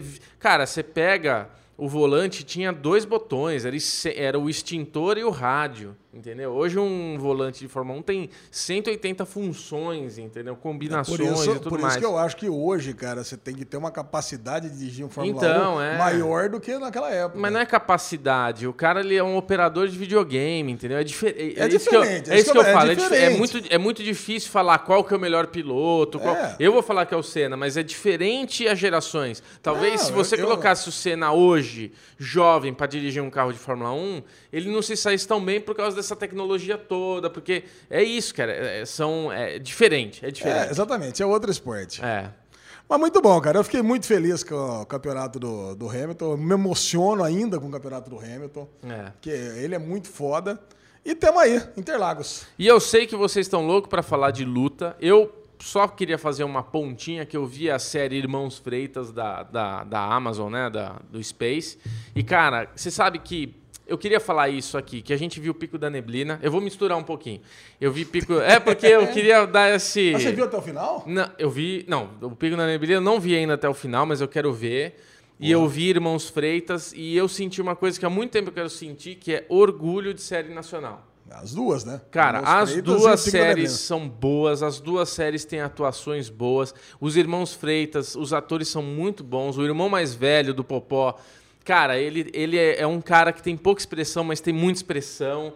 Tipo, é, ô série boa de assistir, cara. Que, que, que da hora assistir aquela série. Eu tava animado. Já quero ver o terceiro episódio que já saiu. Então, assim, vale muito a pena, cara. E, porra, é isso que eu espero do nosso cinema, cara. É isso que eu espero das nossas produções. A gente vê acaba, séries. Acaba de ver Pico da Neblina logo pra gente falar. É, eu quero terminar, cara. Bom, mas isso aí. Só queria dar essa pontinha pra vocês falarem de luta. Não, vamos falar rapidamente sobre o UFC 244, que aconteceu no Madison Square Garden, em Nova York. A meca do esporte, onde as maiores lutas de boxe já aconteceram. O UFC tem feito alguns eventos. Eu que tive o privilégio de entrar já no Madison Square Garden, posso dizer que é uma arena sensacional. É um. Por que, Ale? Alezinho, Como é, como é que trouxe sacanagem pra isso, né? Ah, é sacanagem. Tô, tô Cara, falando aí. e, e o, e o chamariz do UFC 240 244 era um cinturão diferente. Porque normalmente o padrão é o seguinte: quando você tem um UFC numerado, porque tem UFC Fight Night, tem UFC. Quando é 200 alguma coisa, e o evento principal normalmente é para ser uma disputa de cinturão. E ainda mais se é pay-per-view, né? Que é para atrair a galera, a galera gosta de ver disputa de cinturão. Esse, dessa vez, o cinturão era outro, era o BMF, The Baddest Motherfucker. Eles criaram um cinturão de zoeira para o Nate Diaz concorrer lá para ver quem seria o grande, o, o bonitão da história, né? Ele e o. Esqueci agora o nome Nate Dias é brasileiro? Não, né? Por que Mexicano? Sei lá, Nate Dias. Não. Natan. Natan. Sei lá, Natan, E o Jorge, Jorge Masvidal. Não, os caras têm, têm sangue latino, mas não é brasileiro, não. Então o que acontece? Nate Dias, cara, é um cara que ficou. É um veterano do esporte e ele ficou muito popular. Porque ele é um gênio, mas ele não sabe que ele é gênio. Ele que criou essa história do cinturão do The Baddest Motherfucker, mas é sem querer. Ele, é- ele é um cara que ele é muito cozido, é um cara que usou muita droga, então ele, ele, ele não consegue nem falar direito. É o Ozzy Osbourne É, ele balbucia as palavras. Então ele não consegue se expressar bem. Mas o cara gera meme pra caralho. Então, por, exemplo, ele ganhou uma, a luta lá com o Conor McGregor. Aí o, o comentarista fez um, e aí, como é que você achou? Você, você, fica, é, você seguiu o plano de jogo? Teve alguma coisa que te surpreendeu? Ele cata o microfone e fala, I'm not surprised, motherfucker. Aí vira meme, I'm not surprised, tá? é isso. Então ele, aí ele ganhou a luta anterior e falou, ah, eu quero lutar, eu quero descobrir quem é o baddest motherfucker. Então cha- chamou desafiou o Rory Masvidal, que também tinha acabado de ganhar numa luta aí com o Ben Askren, que foi o nocaute mais rápido da história, aquela joelhada que o cara em 5 segundos foi parar na- em outra dimensão. Então essa foi a, a galhofa do UFC. Aí pra aumentar a galhofa, eles trouxeram o The Rock, que ia colocar no cinturão da pessoa do vencedor o baddest motherfucker. E esse A- a cinturão... gente chegou a falar aqui no derivado, né? A gente chegou a especular que se o, o The Rock ia lutar ou não. Sim.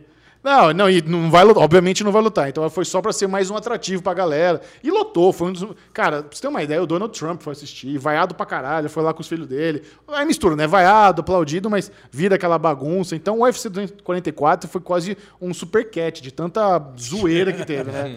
Só que uma das coisas tristes é o brasileiro Johnny Walker, que tava vindo num hype aí, fudido. O cara, menino talentoso, novo, tava vindo de acho que quatro vitórias consecutivas. Só que ele vem muito na gracinha, né? Aquele cara que entra muito confiante, entra dançando, aí do meio da luta fica com, com o braço abaixado, dançando, isso aqui. E ele tomou-lhe uma nessas gracinhas e foi nocauteado. E o oponente dele tava puto, que o cara tava vindo com baita de um hype e tirando onda e falando que ia bater nele por três minutos, porque ele tava ganhando as lutas muito fácil. Então, ele, é, sabe? Então, ele foi criticado pelo Dana White. Então, é uma pena que o Johnny Walker, que se ele vencesse essa luta com forma linda, ele podia até lutar com o John Jones pelo cinturão. Mas agora ele, agora ele caiu, agora ele se fudeu, vai dev... Não, mas, atrás- mas a- não, mas a anterior, a anterior a Nate Diaz ganhou? Hã? Não, o Nate Diaz, então, a luta, o Nate Diaz perdeu porque ele tomou uma cotovelada no supercílio, ele abriu um corte tão grande que o supercílio dele tava balançando assim, cara, tá quase caindo da cara Nossa, dele. caralho. Aí o médico teve que parar a luta. Ah, então ele cara. perdeu por, por o stoppage, do, que é mérito do Jorge Masvidal, que agora também tá com boas opções. Ele é um cara que pode ser o próximo aí a lutar pelo cinturão. Na, vai ter o Camaro Usman contra o Kobe Covington e ele pode pegar quem, quem vencer ah, dessa luta aí. Então foi legal, cara. Foi um puto evento. Fazia tempo que eu não sentava pra ver um UFC da luta preliminar até principal e não saía da cadeira. Quatro horas assistindo. Tá louco. só, só luta boa. Muito, muito, muito feliz com o nosso querido UFC aí. Muito bom. bom. E agora é a guerra dos streamings. Agora eu quero ver. Você vai saber quais foram as principais novidades adicionadas nos catálogos da, da Netflix, do Amazon Prime Video, da HBO Go, da Globoplay e agora a novidade, Apple Plus entrou. Já, é a alegria das crianças. E nós vamos comentar quais foram os, os novos novas, novas séries que entraram e no final vamos eleger qual foi a melhor plataforma da semana. É, no final a gente elege se foi Apple Plus ou não. né? Então deixa eu começar, aí você fala de Apple Plus. Isso, Então, vai. vou começar Na com Amazon Prime Amazon Video. Prime Video teve é, a segunda temporada de Jack Ryan. Uh! Chegou aí bombando. Muito teve bom. Absentia, temporada 1, que entrou também, a a série lá com a Kate, não sei das quantas. Ok, é isso que é Stana Ketke. Tem a Dead Beat, série do Hulu, que também entrou as primeiras duas temporadas. Já tem, ah, essa série aqui, ela tem três, já tá finalizada e entrou as duas primeiras. Júlio César, primeira temporada, também uma série da- original da TNT. O episódio mais recente de Irmãos Freitas. O episódio mais recente do De Férias com Ex-Brasil, Celebs. O episódio mais recente de The Purge. E Are We There Yet? Nossa série, comédia do TBS entrou a primeira temporada. Cara, isso aqui é uma série bizarra, né? É uma série de 2013, é com o Terry Crews. Você conhecia isso aqui? Sim. Já, você conhecia? Sim. Mas eu ia, falar, eu ia falar que era com algum rapper, o Ice Cube, alguma coisa, Ice T, sei lá. Cara, isso aqui é, é assim, ó, a primeira temporada tem 10 episódios, que aqui entrou, a segunda tem 30 e a terceira tem 60 episódios. Caralho. Caraca, eu nunca vi um negócio desse. Mas é, entrou só a primeira temporada. Entrou coisa pra caramba Entrou na coisa Amazon, pra né? caramba. Acho que a Amazon também tá escutando aqui o, a guerra de streams e decidiu se mobilizar, É, né? tá que a gente deixando- meteu o pau. Acho que o destaque aqui total é pro Jack Ryan, né? Que entrou, puta Sim. numa série fodida. Total. Vamos, Vamos lá. comentar E bom, ainda, né? estreamos aqui a Apple Plus. Pode falar, Bubu. Entraram quatro, quatro séries. Mas é só pra falar ou é pra falar tudo que a gente pensa? Não, não, só pra falar. O que, que Ah, entrou na en- Apple Plus? A Apple Plus chegou, né, com um streaming maravilhoso e lançou seis conteúdos, né? A gente teve Não, Si. quatro, quatro. São seis ali. Não, não, mas... Não o- sei porque você dá pro Bubu. Bubu não sabe como é que funciona o bloco. Não, o não bloco- entra criança. Ah, então vamos falar para as pessoas que Ah, não entra estão criança? chegando. Mas é série, Snoopy. Não, assim, para quem não conhece aqui a Guerra de Streams, É. incluindo o Bubu, ele funciona o seguinte: a gente fala todas as séries que entraram, não entra core- não é coreanos, não entra asiáticos, não entram séries infantis e não entram filmes. Certo. Tá. Então vamos Por que, que não entra série asiática? A galera acha que a gente não gosta de série asiática. Porque, porque entra entra muito. porque entra muito. Entra muito, não dá pra contabilizar. muito. Não dá nem para saber o nome. É. Exato. Então entrou Si, que é a nova série do Jason Momoa. Entrou The Morning Show com Jennifer Aniston. Como é que é o nome do rapaz lá? Steve Carell, Steve Carell, Steve Carell. Reese Witherspoon. Isso. Aí temos All. Como é que é o nome? For All Mankind. For All Mankind. And Dixon. Dixon. Dixon não assisti, viu, Ale? Só pra você ficar tristinho. Não, o, o lance da Apple TV é que See the Morning Show e For All Mankind entraram os três primeiros episódios e Dickinson entrou a temporada inteira. E depois o padrão é episódio semanal. Episódio semanal. Então já é um, produto, um serviço de streaming que chega bem diferente de todos, né? Cara, é muito legal esse negócio de entrar os três primeiros episódios de uma vez da temporada. Eu achei sensacional. Também gostei. É o modelo que a gente vinha discutindo, né? Se é melhor, é melhor episódio ou melhor temporada inteira. Pra mim, eu já elejo como o melhor modelo possível. Melhor modelo, cara. Porque, ó, assistindo o primeiro episódio de Morning Show, eu já comecei a criar umas teorias que vendo os outros dois episódios, eu já falei, ah, não vai ser bem assim, mas nossa, tô adorando. Então, quer dizer, dá pra gente ir conversando, criar aquela situação e depois ver onde que vai chegar com o restante da série.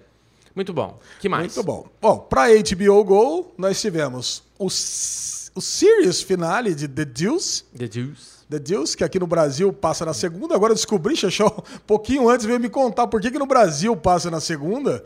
É, porque nos Estados Unidos passa no domingo. É que no Brasil passa umas, as séries nacionais. Pico na Neblina e agora a Vida Secreta dos Casais. Não, então, o- a HBO tá com dois prime times, no domingo e na segunda. Tanto que o His Dark Materials também vai passar às segundas-feiras.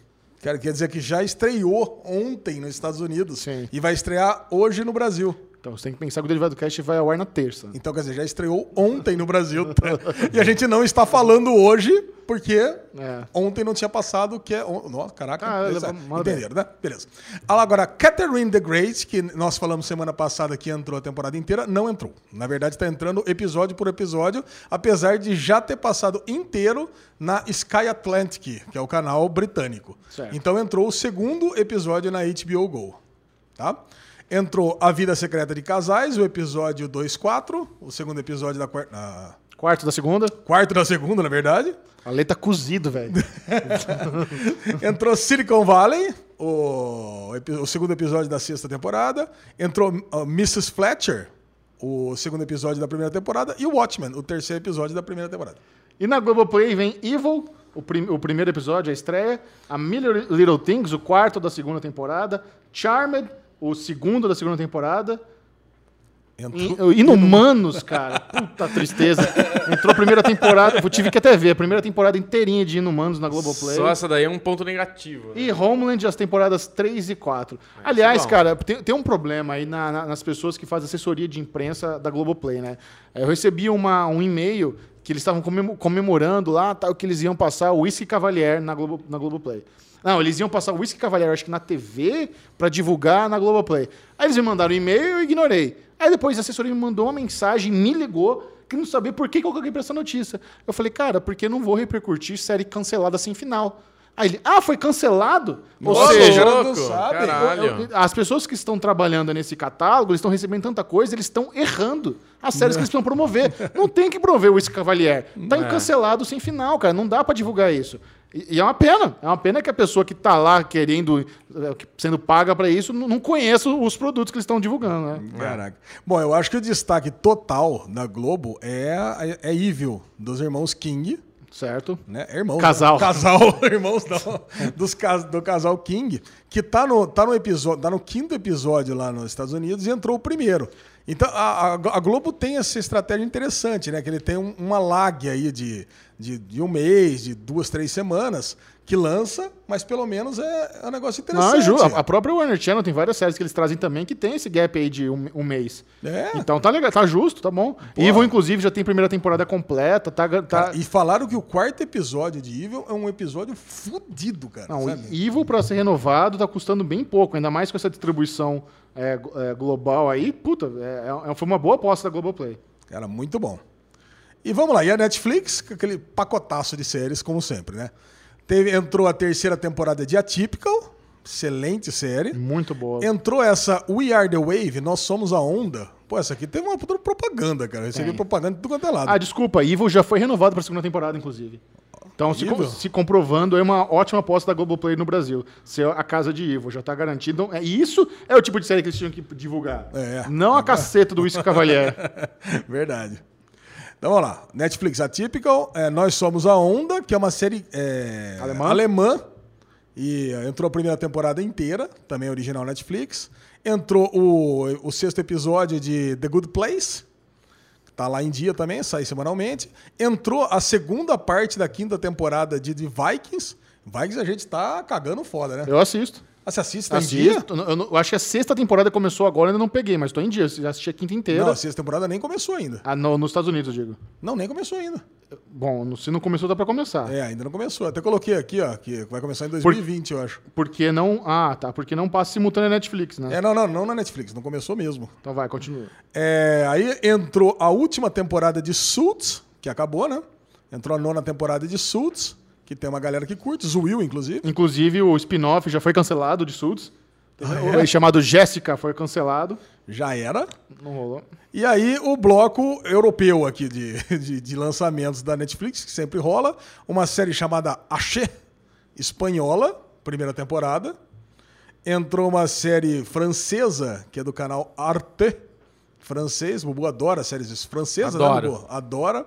É uma série de sci-fi, onde as pessoas vivem para sempre lá. Não, deve ser bom, hein? Uma minissérie, uma minissérie aqui em seis partes. Entrou ó, um spin-off do Queer Eye. Chechel curte, eu curto Japão, também. né? Entrou Japão. Sim. E assim, eu não sei dizer Não, se... eu acho que não é spin-off, porque é a galera do elenco original no Japão. É, mas entrou como uma nova série, não é uma outra temporada, É, entendeu? Sim. Então tá aqui. E assim, e não é uma minissérie fechada, que tá, pode ser renovada, entendeu? Então eu coloquei aqui, são quatro episódios lá no Japão e uma série aqui de 2006 chamada Vientos de Água, que é uma produção aqui argentina espanhola. O grande o grande o grande trunfo disso aqui é que o Ricardo Darim, que faz tudo na Argentina, né? Muito bom. Deixa eu dar a informação correta. A sexta e última temporada de Vikings começou ontem, dia 4 de dezembro, lá nos Estados Unidos. Ah, por isso que não tinha aqui. não, não tinha visto ainda. Então começou ontem, maravilha.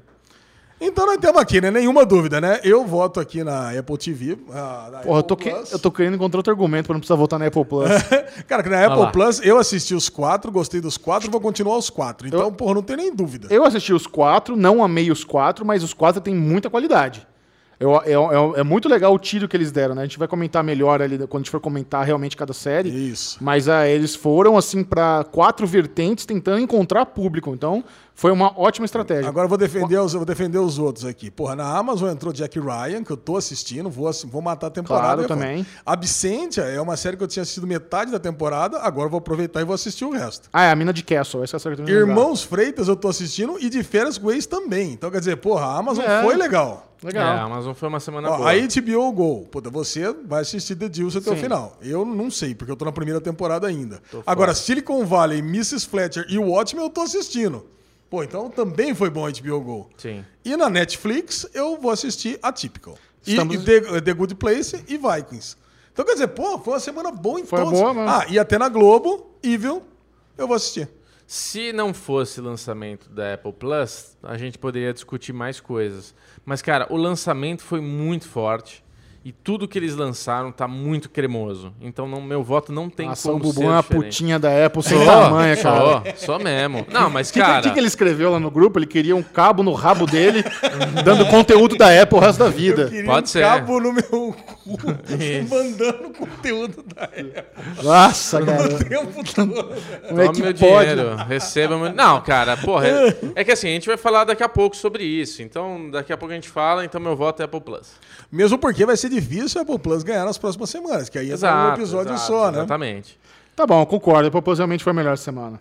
Apple E você, Plus Alezinho? ganhou. Apple Plus. Apple Plus. Muito Unânime. bom. Unânime. Agora aquele momento. Hum, que cheirinho de cocô. É o merdalhão da semana. Esse aqui é um prêmio que ele é merecido, não é apenas dado. Todas as semanas o Derivado Cast elege alguém que fez uma cagalhada. Às vezes é zoeira, às vezes é sério. E aí, Lesão, o que, que vem hoje? Então, como semana passada nós tivemos três merdalhões, essa semana não temos nenhum. Então pula. Bora. Ele não separa- preparou Ah, nada? tinha um merdalhão aí, né? Porra, tá aí Eduardo Bolsonaro querendo reviver o AI-5, mas não vamos falar sobre isso. Acabou. É, não, não é unânime, não, tem o que falar. É, acabou. Se- Degusta, então, pra você ter uma degustação das Uh! melhores séries, o que tem de mais cremoso e lançamento em todas as plataformas Degusta, globais. degusta, você vai saber degusta. o que vale! Assi- assistir sem se empanturrar. Começando, obviamente, com as séries da Apple Plus, The Morning Show, Oh, né? bloco. Das quatro novas séries, essa talvez seja o maior apelo comercial. Nova série com Jennifer Aniston, Reese Witherspoon e Steve Carell. E, Mark e, Duplass. E eu fiquei. Ma- Mark Duplass, gosto dele também. Porra, to- o, o Carbonel, lá do, do Lost, lembra? O cara, não sei o que acontece com esse cara, ele fez Bates Motel também. Ele, o cara usa uma sombra no olho, Puta. cara. Que é dele. Toda série ele tá com essa porra dessa Nossa, sombra ele no fez olho. aquela série também que as pessoas é, dormiram, sonharam. Como é que é o nome daquela série? Ah, não lembro. É. Flash Forward. Ah, ele tava no Flash Forward? Tava, puta. Puta que pariu. Caraca, cara, é mesmo aquela sombra esquisita, né, cara? Puta, ele, ele podia ser vocalista de banda da, da época da, da, de rock da década de 80, né? Não precisava nem se maquiar. E eu fiquei muito feliz como a, a Apple Plus soube fazer um trailer que não contava exatamente sobre o que se tratava do Morning Show. Que não entregava todo o elenco. Eles focaram muito nesses três, mas conforme as pessoas vão aparecendo, falam, pô, conhece esse cara, conhece essa pessoa, que legal. Pessoas falam, pô, o ator lá que a gente acabou de ver, o Why Women Kill, tá também, faz o marido da Jennifer Aniston. Você conheceu ele? Why Woman Kill? Lembra? O, o- o que morreu de AIDS? Ai, caralho, não, não É o marido da. Jennifer Aniston, separado dela. Caraca, não reconheci. Cara bom ator pra caramba. Porque o outro de Why Woman Kill tá no Dickinson, Isso. o amante. Sim. Caraca, cara. E, e quando você entende que se trata de uma série que vai lidar muito sobre o movimento Me Too, de um, de um âncora de. Porque assim, isso é muito legal de falar. Existe nos Estados Unidos uma cultura de programa matinal muito diferente do Brasil. Sim. Os programas matinais. em- Porque assim, a gente tem no Brasil, por exemplo, o Jornal da Manhã, que é, que é bem informativo, e tem a Ana Maria Braga. Nos Estados Unidos é Não, tudo. e tem a Fátima Bernardes, E né? tudo bem, mas nos Estados Unidos é tudo misturado. É o que eu quero dizer, É. são os modelos. Entretenimento e, jornali e jornalismo. Então, isso, é- cara, todo americano é obcecado, por exemplo, em saber a temperatura, se vai chover, se vai nevar. Então, durante esses, esses, esses jornais matinais, de uma em uma hora tem um update do weather, pra você saber. é incrível como eles são obcecados com isso. E eles colocam lá gráfico de umidade, os caralhos, é in- inacreditável. E eles misturam muito isso. Essa, esse lance de você ter um programa ali filmado em Nova York, aí tem os blocos na rua, tem um, um- um estúdio de vidro pra galera ficar aparecendo no background. Ah, vamos agora lá fora com fulano, com Gordon Ramsay, vai ensinar como é que faz panqueca. Aí tem outro, tem cinco pessoas participando do programa. E, e na série Morning Show é isso, é o, é o programa matinal mais bem sucedido dos Estados Unidos, que tava um pouco ali perdendo audiência, mas por esse casal com uma puta química, que é o personagem da Jennifer Aniston e do Steve Carell. E certo dia, o Steve Carell explode uma bomba, vazou aí no New York Times que ele era um assediador, que tinha mulheres ali no ambiente de trabalho que estavam desconfortáveis, que estavam se sentindo ali usadas por ele. E aí começa esse esse lance, né? É um cara que fala: "Não, velho, eu não abusei de ninguém. É- Era consensual, eu sou casado, mas isso é um caso. Pode ser imoral, mas não é criminoso". E ele é demitido assim, sem é demitido, o cara foi acusado, foi demitido. Degolado, foi De- degolado. passaram a faca no cara, e aí eles começam a falar sobre isso, sobre a primeira onda do Me Too, que trouxe pessoas realmente predadores sexuais, como Harvey Weinstein, um poderoso cara de Hollywood, que realmente chantava- chantageava mulheres pra, por papéis, ó, você dá pra mim, eu te coloco no filme, ele fazia isso, e tem os caras cuzão, que eram os caras que estavam lá no, no- no- status de poder, e, meio, e meio que usava isso pra pegar as mulheres do trabalho, então eles, é muito louco o debate que essa série traz, e eu não tinha ideia que essa seria a, a trama Sim, de, de também Morning não. Show pelos trailers. É, Ah, também é, não. Foi, já- foi uma bela surpresa. Não, eu já me arrependo de no último derivado ter falado que eu não tinha expectativa nenhuma sobre as séries, mas talvez seja isso mesmo, porque os, os trailers não mostraram nada. Isso é ótimo, cara. Isso é ótimo. Isso é ótimo. nem ótimo. essa, nem Cara, si, nem nada. Ter uma ideia, no episódio 3 agora de Watchman, tem revelação que o cara é o, é o, é o Ozymandias. Caralho, eu já sabia disso pelas É, notícias. exato. É. Você tem, você tem que ser uma, uma pessoa completamente é, impermeável a notícias e a repercussões na internet pra ficar surpreso com o Watchman. Que, eu- que, que e é isso que a Apple mandou bem no Morning Show. Mandou muito, Muito, bem. muito. E na HBO foi até ridículo, né? Como eles é, abusaram da nossa. a- da- de tipo, ai, olha só, eu, agora vocês estão descobrindo que eu sou tal pessoa. Você fala, Ah, nossa, vá. que ridículo, Ah, né? vá, ah, vá. Foi, é, tipo, nossa, Quem não sabia, né? estão subestimando a inteligência da audiência, né? E, a- e lá nos Estados Unidos também tem muito esse lance dos jornais é, claramente, escancaradamente, sua posição política. Sim. Então você tem a Fox News lá completamente conservador, ah. de direita, e eles não têm medo de falar e pregar. Aí você tem a CNN com seu posicionamento, a CNBC, Uhum. é, todo- e, e é muito escancarado, é meio zoado isso. E, e aí, a- entra a personagem da Reese Witherspoon, que ela também tem, tem as crenças dela, ela é bocuda, mas ela é uma repórter de campo. Aí tem todas as manipu- manipulações ali da, do presidente da emissora, do cara que tá dirigindo, do showrunner. Cara, é muito legal. Eu achei que ia ser uma coisa meio Aaron Sorkin, meio The Newsroom, mas não achei nada parecido, no final das contas, não me lembrou nada Aaron Sorkin. Ele tem uma trilha diferenciada pra caramba, a trilha sonora de Morning Show é muito boa, tem Muito tanto as boa. tocadas como os- os- as, as músicas escolhidas. A trama é muito boa. Quando a Reese Witherspoon e a, e a Jennifer Aniston se interagem, cara, é hipnotizante. É. E é um, e, cara, e é um reunion de Friends. Elas elas eram irmãs em Friends. Ela interpre- sabia disso? Ah, é verdade. Não, é a- a Reese verdade. Witherspoon interpretava Caralho, uma irmã da. Rachel. Caraca, não Eu não lembrava disso. É, o disso. reunion. E o Steve Carell, né? O cara fodalhufo de The Office, que realmente agora se entrega nos papéis dramáticos também muito bem. Puta que sério, tem, du- ó, tem duas cenas. Eu só vi o primeiro episódio, mas tem duas cenas que, pô, chocou. A primeira cena da Reese Witherspoon, quando ela perde a cabeça Tá e mina. pega lá o mineiro e caraca, velho, não sei que lá, que vocês estão fazendo isso e tá perdendo os empregos mesmo, e que a mina faz isso. Cara, falei, caraca, cara, isso assim é hipnotizante, É, né? é. Falei, meu, o que, que essa mina tá fazendo? Ela tá louca, né? meu, e assim, não sabia. E a cena que o dono da emissora vai falar que ninguém quer uma. Ninguém quer comer a viúva. Porra, essa cena é muito foda, cara. Essa cena é muito foda. Porra, é sensacional o, o diálogo, né? O texto que você tem nessa. O que eu- né, o que eu- nessa série. O que eu tô gostando bastante das séries da Netflix é que todo episódio acaba. Da, da Apple. Olha lá. É. O que eu tô achando muito bom das séries da Apple é que todo finalzinho de episódio tem um cliffhanger legal. Dá aquele. Hum, caralho, velho. Tipo, Eu o não senti isso. episódio não senti do. os cliffhangers podidos. Não, não Eu foi. acho que da tipo... Netflix é mais apelativo. É, não, é, não foi- mas é isso, ele não foi apelativo, acho que você usou uma boa palavra. Não, não é apelativo o cliffhangerzinho, mas acaba com uma coisa de porra, agora eu quero ver. O segundo episódio é maravilhoso.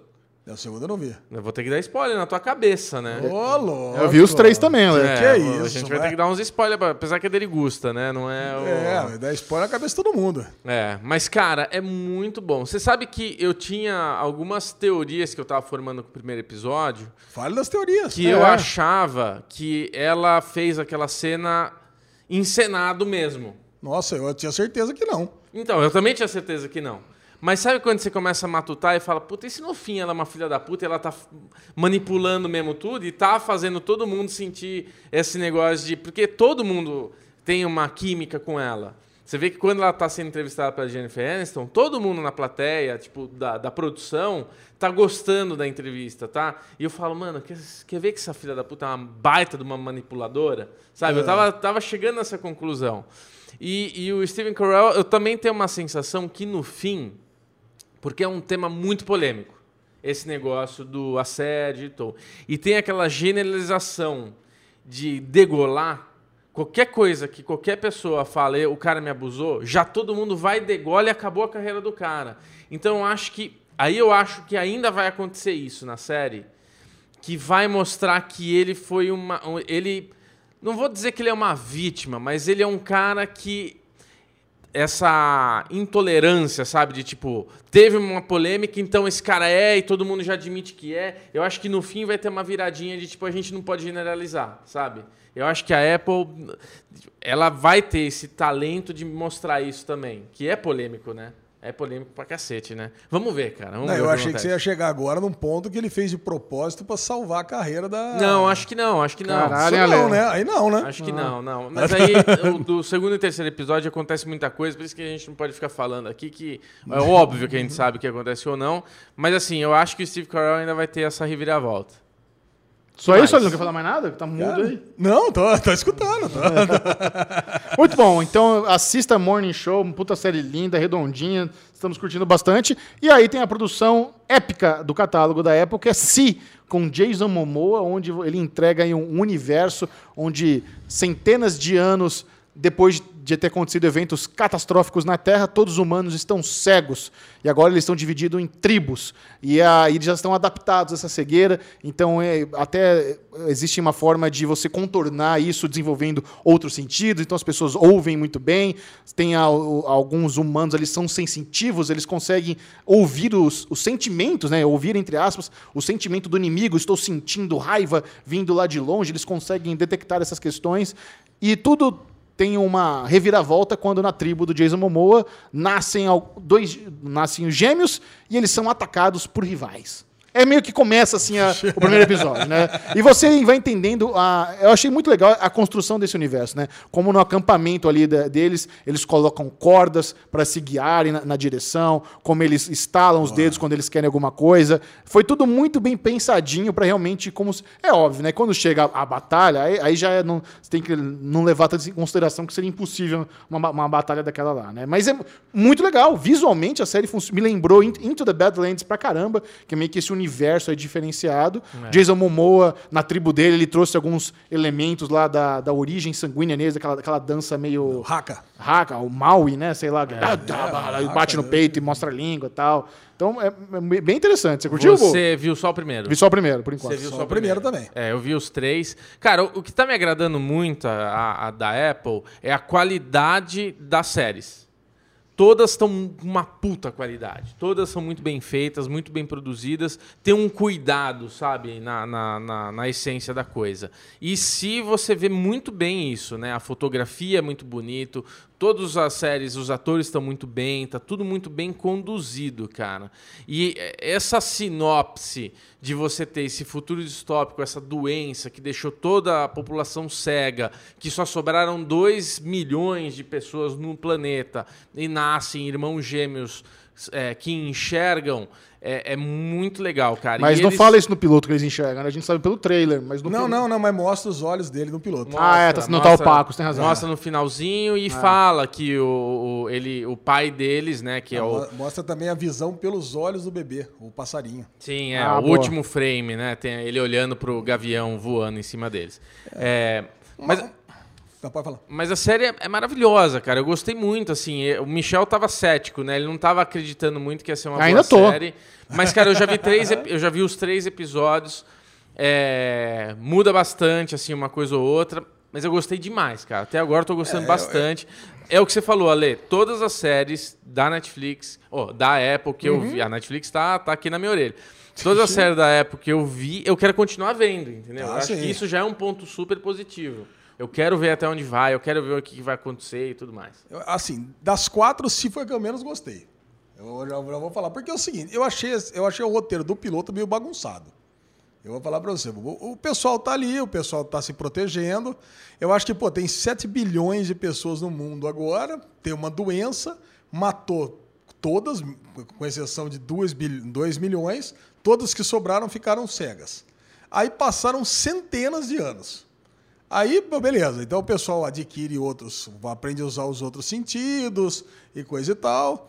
E, e agora está vivendo em tribos. Então o pessoal já está completamente adaptado à vida sem, o, sem, sem, a- sem a visão. Sim.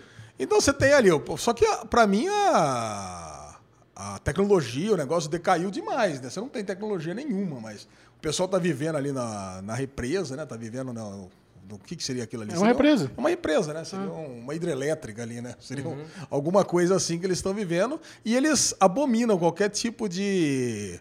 Qualquer tipo de, de evolução tecnológica, justamente por acreditar que isso que destruiu a Terra da primeira vez. Essa foi a, a no- a nossa evolução, a nossa tecnologia é meio que a doença que Deus castigou eles, tirando a visão e tudo mais. né? Eu não entendo uma coisa, boa. Como é que eles têm aquelas roupas todas combinadinhas de cor? Eu pensei isso. Se o pessoal tá todo mundo cego, por que, que todo mundo fica ali? Eu pensei isso também. Porque por- todo mundo tem aquelas roupinhas, é manguinha azul com negócio marrom. Pra mim Sim. devia ter tudo tipo festa junina, não é não? É, a roupa visu- visualmente, assim... Visualmente, eu, eu concordo com você. É linda a coisa da Apple. Essa série devia ser meio zoada. Eu É, a- a- o outfit deles, É né? o outfit deles. da rainha é- ali, da, da- ela, Não, ela todos, tem toda uma preocupação da coroa e tudo mais, e realmente, Não, né? da própria, não, da própria Agora- tribo do. Da própria tribo do Babavós. Babavós. O Babavós. Não, eles mesmo, cara. Tá tudo bonitinho, tudo combinando. É. Então eu acho que, sei lá, o pessoal é bem demolidor mesmo. O pessoal tem um- realmente evoluiu demais. É. Não, mas uma coisa eu Agora- concordo com você, cara. Todas as produções da Apple estão, obviamente, com assim, milionárias. Você nota que tem um cuidado ali, um valor de produção muito alto, tudo muito caprichado. É. Talvez você não, não se apegue aí pelas histórias, mas não dá pra falar que são coisas ruins, assim, vagabunda, mal feita de Não. baixo orçamento. Nada, Então, nada. É, o- a, a sensação que eu tenho, assim, de feedback, né? É que tudo é muito bem feito, tudo é, tem muito dinheiro. É muito dinheiro que está sendo colocado. Então, assim, tem um cuidado muito grande em fazer bem feito e dirigir bem as coisas. Porque eu acho que tem um cuidado de direção em todas as séries que estão ali. Todas, eu não vi Dixon, vocês podem falar por mim.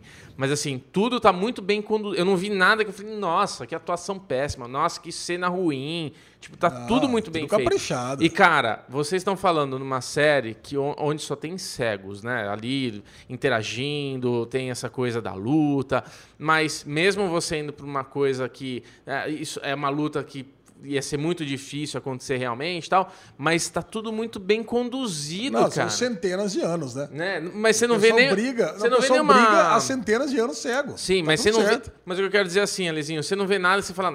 Nossa, que pulo zoado, velho. Tá na cara que tinha uma cordinha amarrada. Sabe, não, não, Não, tem não aquela tem sensação ruim de série barata, de série mal quando de uma cena, podia deletar essa cena. Eu não, não tive nenhum momento esse tipo de sensação e eu vi todos os episódios, né? Tanto de Morning Show quanto de Si. Não, Só o, que, o que eu achei Carne, bagunçado no roteiro foi o lance do pessoal pegar, abandonar a tribo, sair em direção. Sabe, o finalzinho desse piloto, do pessoal todo mundo indo embora e já chegar naquele campo ali com aqueles pneus ali. Eu achei esse finalzinho meio Eu concordo. anticlimático. Aliás, achei o final do, do piloto É. anticlimático. E Mas puta- o puta cara que flopado, né? O cara que enxergava, ele preparou isso. Não, eu Não, entendi eu- isso, mas eu achei, puta, sabe? Parece um final de filme, sabe? Eu achei assim, não o começo de uma temporada, achei um final de filme. Mas é que. É, tudo bem. Não, e e a, Não tri, a tribo mais. flopada, né? Tinha 30 pessoas. Caralho. Caralho, mal, se joga do penhasco. Não, e tem essa também, passaram centenas de anos. Não é que, porra, o pessoal é cego, mas né, consegue, né? Pô, vamos, vamos procriar, né? Que isso, Crescei-vos e multiplicai-vos, né? Bom, a terceira série é Dixon, a comédia entre todas as produções da Netflix. Uma foi Dixon, que é interessante, né? É uma comédia que ela tira meio que sarro é, da, da história da famosa poetisa Emily Dixon. Você acha que tirou sarro? Não, tira sarro assim, é, é uma. é da- do que ela vive, porque ela é uma menina que vivia lá em 1830 e ela era muito conhecida por ter eh, ideias muito progressistas para sua época. Então, o estilo, de você pre- prestar atenção, o estilo de filmagem de câmera de Dixon é muito de comédia pastelona, que é aquela câmera tremida, que dá zoom na, na pessoa quando ela tá falando, e tem sempre alguém fazendo alguma tiradinha, falando algum nonsense. Então, é uma comédia muito zoona, de- tirando sarro com a época em si. Eles têm, Ah, eles têm, eles têm um linguajar atual numa, numa história de época. Então, é uma, uma galhofinha ali mais, mais, mais cristalina, assim, Ah, entendi. É, isso, cara, isso aqui me ficou, me cheirou a M essa série, Xixão. Sabe por quê? É, primeiro, ela tem todo aquele ar feminista, né, assim, que o M adora. E se você tem um relacionamento dela com a melhor amiga, e ela tem, e ela é uma, ela é, não sei se era assim na realidade, mas ela é super progressista. E você vê Sim, ela assim. contando, você vê contando a história que ela vai ficar trancada no quarto dela a vida toda. Escrevendo, ela nunca vai conseguir publicar nenhum poema dela. Os poemas dela só vão ficar conhecidos depois que ela morrer. Meu, e as cenas dela com a morte, pelo menos nesse primeiro episódio, foi sensacional, né? É. Porra, eu adorei. E assim, o estilo estético da morte aparecendo com aquele cavalo lá, com, aquela, com aquele laser, né? Com aquele, parece laser point lá, parece um... Boa, eu achei, eu achei muito legal, cara. E a, e a personagem em si é mais uma personagem feminina que a gente tem pra fazer rol aí com Fleabag, com Mrs. Maisel. É mais uma dessas que acho que vai entrar nesse rol de excelentes personagens femininas. Ah, eu, eu não fiquei com essa sensação de que seria uma, uma série de, de premiação. né? Eu acho que eles fizeram all, é, For All Mankind para premiação, não Dixon. Mas talvez tenha razão. Talvez ele consiga estourar a bolha, porque a- a- entrar em comédia é- não é que é mais fácil, mas drama é mais concorrido, podemos dizer assim. Eu acho que e sim. talvez eles consigam realmente um espacinho aí com essa Dixon, que de todas as séries é que tem um formato mais inovador, assim, mais experimental, podemos dizer, das séries da época, série de meia hora tal. Então, realmente, é interessante. É uma, é uma comédia que eu fiquei com vontade de ver mais. Não, e ela tem uma estrutura, né? Ela tem uma estrutura que ela conta uma história em curtinha, em 25, 30 minutos. Ela, ela pega um poema, ela, ela, ela capta versos desse poema que vai contando a história nesses 20 minutos e depois acaba o episódio com essa estrofe. Sabe? Também no, no mesmo estilo que ela, que ela, ela grifa o cavalo quando aparece a morte, grifa essa estrofe inteira no final do episódio. Exatamente. Cara, é poético, cara. Achei muito poético essa, esse episódio. E assim, e divertido, engraçado. Tem o menino do Why Woman Kill, que era o, que era o amante da, da Lucille lá, que, pô, é um puta de um cara bacana. E tem toda a questão de, do machismo da época, do pai não permitir que ela nem sequer publique o, o poema dela, que é um absurdo completo. Cara, eu achei muito interessante. A questão também do machismo estrutural da mãe, né, que não, não- ela não deixa, é, apesar de, ser- de serem milionários ali, a mãe não, não contrata uma empregada porque ela acha que as filhas têm que aprender o ofício de ser dona de casa. Quer dizer, pô, eu, cara, eu adorei. Então, é uma comédia, mas ao mesmo tempo é um drama. Eu gostei. Cara, Muito eu bom, muito bom adorei, mesmo. adorei essa série, cara. Maravilha. E para concluir as séries da Apple, tem For, for All, como é que é? For, All Mankind. Que é uma série aí que é o famoso IC, né? Eles trabalham, What if? eles trabalham uma, um universo paralelo onde, na verdade, quem venceu a corrida espacial não foram os Estados Unidos, sim a União Soviética. E o primeiro astronauta a pisar na Lua é russo. Não, então, essa eu não tinha lido nada a respeito dessa série, nada. Então, tô assistindo, já começou a bater aquela preguiça, né?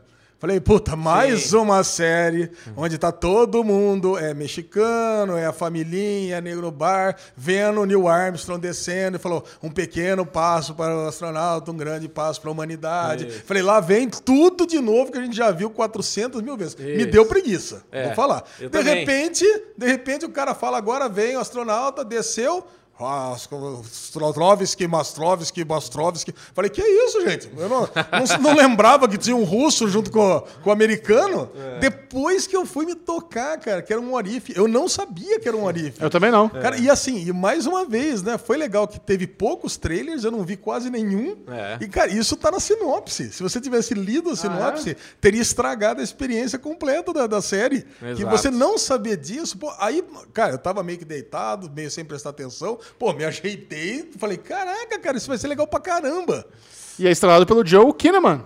Joe Kinnaman Alter e o... Carbon. Alter Alter Hannah. Carbon, isso. Eu não gosto muito dele, não. Ah, que isso. Ah, Ah, cara, eu não achei ele bom. E Eu tem gosto o ator de- do Patriota também lá, Esse bem sim, diferente. esse ele tá ótimo. É, ele tá bem mesmo. Ele tá ótimo. E aí, Bobo? Ah, eu gostei também, cara. Eu acho que vou ficar repetindo aqui. É uma série bem feita, bem produzida. Foi a que eu menos me animei, assim, exatamente porque é um tema muito batido. Mas quando entrou nesse What If, aí deu aquela, porra, vamos ver onde que vai essa história. Eu só vi o primeiro episódio, mas eu quero também continuar assistindo. Muito bom. que Tá- mais? É isso, esse foi o Derigusta. É, não, não é só isso não, pô. Tem que falar um pouquinho mais. Complementa, você fala, Apple complementar. Apple Não, eu quero complementar que essa é uma série que ela, ela usa uma estratégia que eu gosto demais, que é- foi usada em, em Forrest Gump, que ela pega várias cenas do Nixon e usa lá no... Ah, sim. Cara, isso é muito legal, porque aí o que aconteceu? Os Estados Unidos perdeu, os russos ganharam e eles não podem ficar para trás. E, cara, e, eu não entendo, eu não entendo bem isso. Isso foi alvo de várias conversas no final de semana depois. Por que, que chegar em segundo lugar na Rússia, é, é tão- na Rússia não, na Lua, é tão ruim para os Estados Unidos? Você não tem nada para fazer na, na Lua. Caraca, você chega lá, pisa, tem quartzo, né? Acho que a única coisa importante é quartzo. E o pessoal fala, meu, se a gente não conseguir chegar, danou-se. Aí É. fudeu, os russos ganharam. Aí os Estados Unidos vai, vai ficar na, na- na lama para sempre e a Rússia vai ser o, o fodalhufo de vez. É. Cara, e eu, eu não consigo entender por que isso, né? E na, na é- vida real aconteceu isso. Os Estados Unidos Aconteceu. chegou na Lua e a, a Rússia nunca foi. Ela- eles queriam chegar antes e não chegaram. É, perdeu, né? Segundo lugar, nem precisa mais, já foi, já resolveu. Agora é o próximo objetivo. Então, realmente, foi um. É, é, pra, hoje, para nós, ir para a Lua, pisar na Lua, um negócio que, ok, legal. Mas em 1960, quando isso tudo tá acontecendo e tudo mais, é um negócio que mudou, né? O, assistir o homem pisar na Lua, né? Eles mostram muito bem isso na série. Era um negócio que todo mundo sentou para ver, né? Não, Ah, ok. Mas, mas é, uma- é um lance, Ale, de, de, de prova de quem tem a melhor tecnologia. Sim, Sim. quem é melhor. E esse incentivo faz com que os programas continuem. então, a Exato, partir do momento a que for provado que você não tem a melhor tecnologia, o governo não consegue aprovar a continuação do programa. Ah, Não. E, a, justifica. e a né? corrida espacial foi um grande estímulo mundial para inova inovações tecnológicas. É. Muitas das inovações tecnológicas que exi- existem hoje foi devido à corrida espacial, onde as duas grandes potências estavam desenvolvendo tecnologia atrás de tecnologia. Então, esse lance do orgulho é o que faz Ah. incentivar os programas espaciais. Porque eu entendi que a série vai exatamente por esse caminho. Aí parece que agora deu certo, né? Pô, O final do episódio, pra mim, eu achei maravilhoso, Muito. emocionante, que aí pô, consegue chegar de fato. Eu achei que tinha morrido. Eu achei também. que tinha morrido, aí ia dar zica, ia dar, puta, aí ia virar realmente um The É. Man in the High Castle. Porra, a Rússia ia mandar. Quando aparece que deu certo, mas é, parece que deu certo, puta, aí você fica arrepiado, emocionado. Mas eu acredito que ainda o twist vai acontecer, porque eles vão voltar e eles vão ser o segundo colocado do mesmo jeito. Sim. Meu, não adianta, agora vocês foram o segundo colocado. Pousamos, mas pousou de Isso, lado, né? É, e isso vai impulsionar a- pra ver quem chega primeiro no próximo objetivo. Sei lá, Marte, Exato, alguma coisa é assim. o que eu achei. Pode ser Eu algo acho que é esse que vai ser a tônica dessa. Você viu os três também, Bu? Não, só vi o primeiro. Tá O, o que me faz pensar isso, inclusive, é a abertura. A abertura tem muitos negócios de exploração espacial, indo para vários lugares, que me fez pensar que exatamente. Agora, quem sabe, vamos ver quem chega primeiro em Marte. E a gente começa a ver uma outra corrida espacial nesse Warif. E é interessante dizer também que o showrunner dessa série é o Ronald D. Moore, o cara, Ah, respons- Battlestar Galactica. o cara responsável pelo reboot de Battlestar Galactica. Star, Star Trek, né? Então, só que assim, eu preciso dizer que essa For All Mankind é uma, é uma série que me deu um pouco de sono. É, me deu eu um achei um pouco pouco também. entediante, assim, eu não fiquei emocionado com nada no finalzinho da Apollo 11 chegar, de, Ah, ter, eu- de ter capotava, sabe? Eu tava, se tivesse sobrevivido, se tivesse morrido, pra mim não, não faria muito, eu não tava engajado nesse finalzinho aí não. Ah, eu, eu- tava, tava eu- cansado já. Eu me engajei no final. Do meio pro final, eu comecei a ficar mais empolgado com a série. Mas o comecinho eu achei mais chatinho mesmo. Ó, deixa eu falar uma coisa que a gente não... não, não... A gente precisa falar um pouquinho da Apple, do aplicativo, né? Do, A navegação como- em si, né? A Legal. navegação em si, porque eu acho Pode que o falar. grande mérito da Apple TV Plus é ela lançar do jeito que ela se lançou. A gente até então, no agregador que ela, que ela sempre foi, a gente não tinha Netflix, a gente tinha algumas ferramentas boas ali, mas que a gente acabava não usando muito. Agora, como ele se tornou um streaming mesmo, que tem lá seu conteúdo exclusivo, agora eu tô navegando muito mais dentro do negócio. E, cara, me surpreendeu, porque eu tô vendo ali, se de repente aparece para mim um Watchman, de repente, e aparece pequenininho, de onde que tá vindo aquilo ali. Jack Ryan tava lá para mim, então aparece Prime Video ali pequenininho, HBO, Netflix. Então, cara, esse lance da Apple é muito inteligente. Porque ela te força, ela, ela faz você gostar de navegar ali dentro. Inclusive para os títulos que eles alugam, filmes e outras coisas, né, Lezinho? É, com certeza. Não, isso, isso é legal você estar falando, porque talvez o grande diferencial da Netflix, por muito tempo, não era só o seu catálogo. Ele tá, obviamente, nin- ninguém vai conseguir bater o catálogo da Netflix tão, tão cedo. É. Mas a tecnologia da Netflix é um negócio que também está muito avançado. É. Então você tem um serviço de streaming que ele tem uma. um- esse, é, bem, é bem gostoso de se usar. É. E já está disponível é, dublado, várias legendas, vários idiomas. Isso a Apple já, já chega assim, muito na frente de outros concorrentes. O lance de você dar pausa em um aplicativo, conseguir ver em outro, tudo redondinho, bonitinho. E acho que as duas principais perguntas são: dá para assistir Apple Plus sem ter nada da Apple? Existe algum site igual o Amazon Prime Video Então, ou não? O Pedro do Fora do Plástico veio conversar comigo, Alezinho. Não sei se ele falou com você. Ele veio me perguntar se eu tava tendo dificuldade com o aplicativo e tal. Eu falei, cara, pra mim tá redondinho. Aí ele falou, eu tô vendo pelo browser. É, quem não tem nada da Apple, nenhum ecossistema da Apple, não tem Apple TV, não tem iPhone, não tem MacBook, você pode navegar online. Mas eu acho que online tá dando umas travadas, não tá funcionando 100%. Agora, eu tive zero problema. Teve assim, um momento, fechou o aplicativo, mas já abri, já funcionou. Deu umas coisas, mas, cara, eles acabaram de lançar. E o que eu acho que ficou sensacional, eu, Ale, vai querer falar que ele que trouxe essa, essa bolinha, é que a Amazon tem um negócio muito legal, que você pausa e mostra os atores que estão naquela cena. Eu acho que a Apple, ela soube. Ela, a gente sempre fala, pô, copia a Netflix, copia a Netflix, pô, Amazon, olha a Netflix, pô, HBO, olha só. Eu acho que o que a Apple TV demorou e fez muito bem em demorar, ela viu tudo que funciona nas plataformas. Então, assim, a gente tem essa as funcionalidades que é boa na Netflix funcionando bem na Apple TV e trouxe a coisa boa da Amazon que é isso. Você poder pausar, ver o ator que tá naquela cena e, meu, caralho, né, Ale? É o MDB da bagaça, né? Não, o lance é o seguinte: em, em matéria de usabilidade, de UX, né, de experiência do usuário, ficou, conseguiu bater a Netflix, que é uma coisa que a- a- todo mundo achava que era impossível. É. Tá a coisa mais linda do mundo. Você pega e olha ali. Outra coisa, já ficou claro que a Apple só vai ter conteúdo Apple. Diferente de qualquer outra. Netflix, Amazon, todo mundo compra produtos de qualquer outra emissora. Sim. A Apple não, só vai ter coisas dela ali. Então o catálogo vai ser sempre pequenininho, enxuto. Por outro lado, teve o que o Bubu falou. O a Apple já funcionava assim. O, o íconezinho da TV, ele estava conseguindo agregar todos os streams, com exceção da Netflix.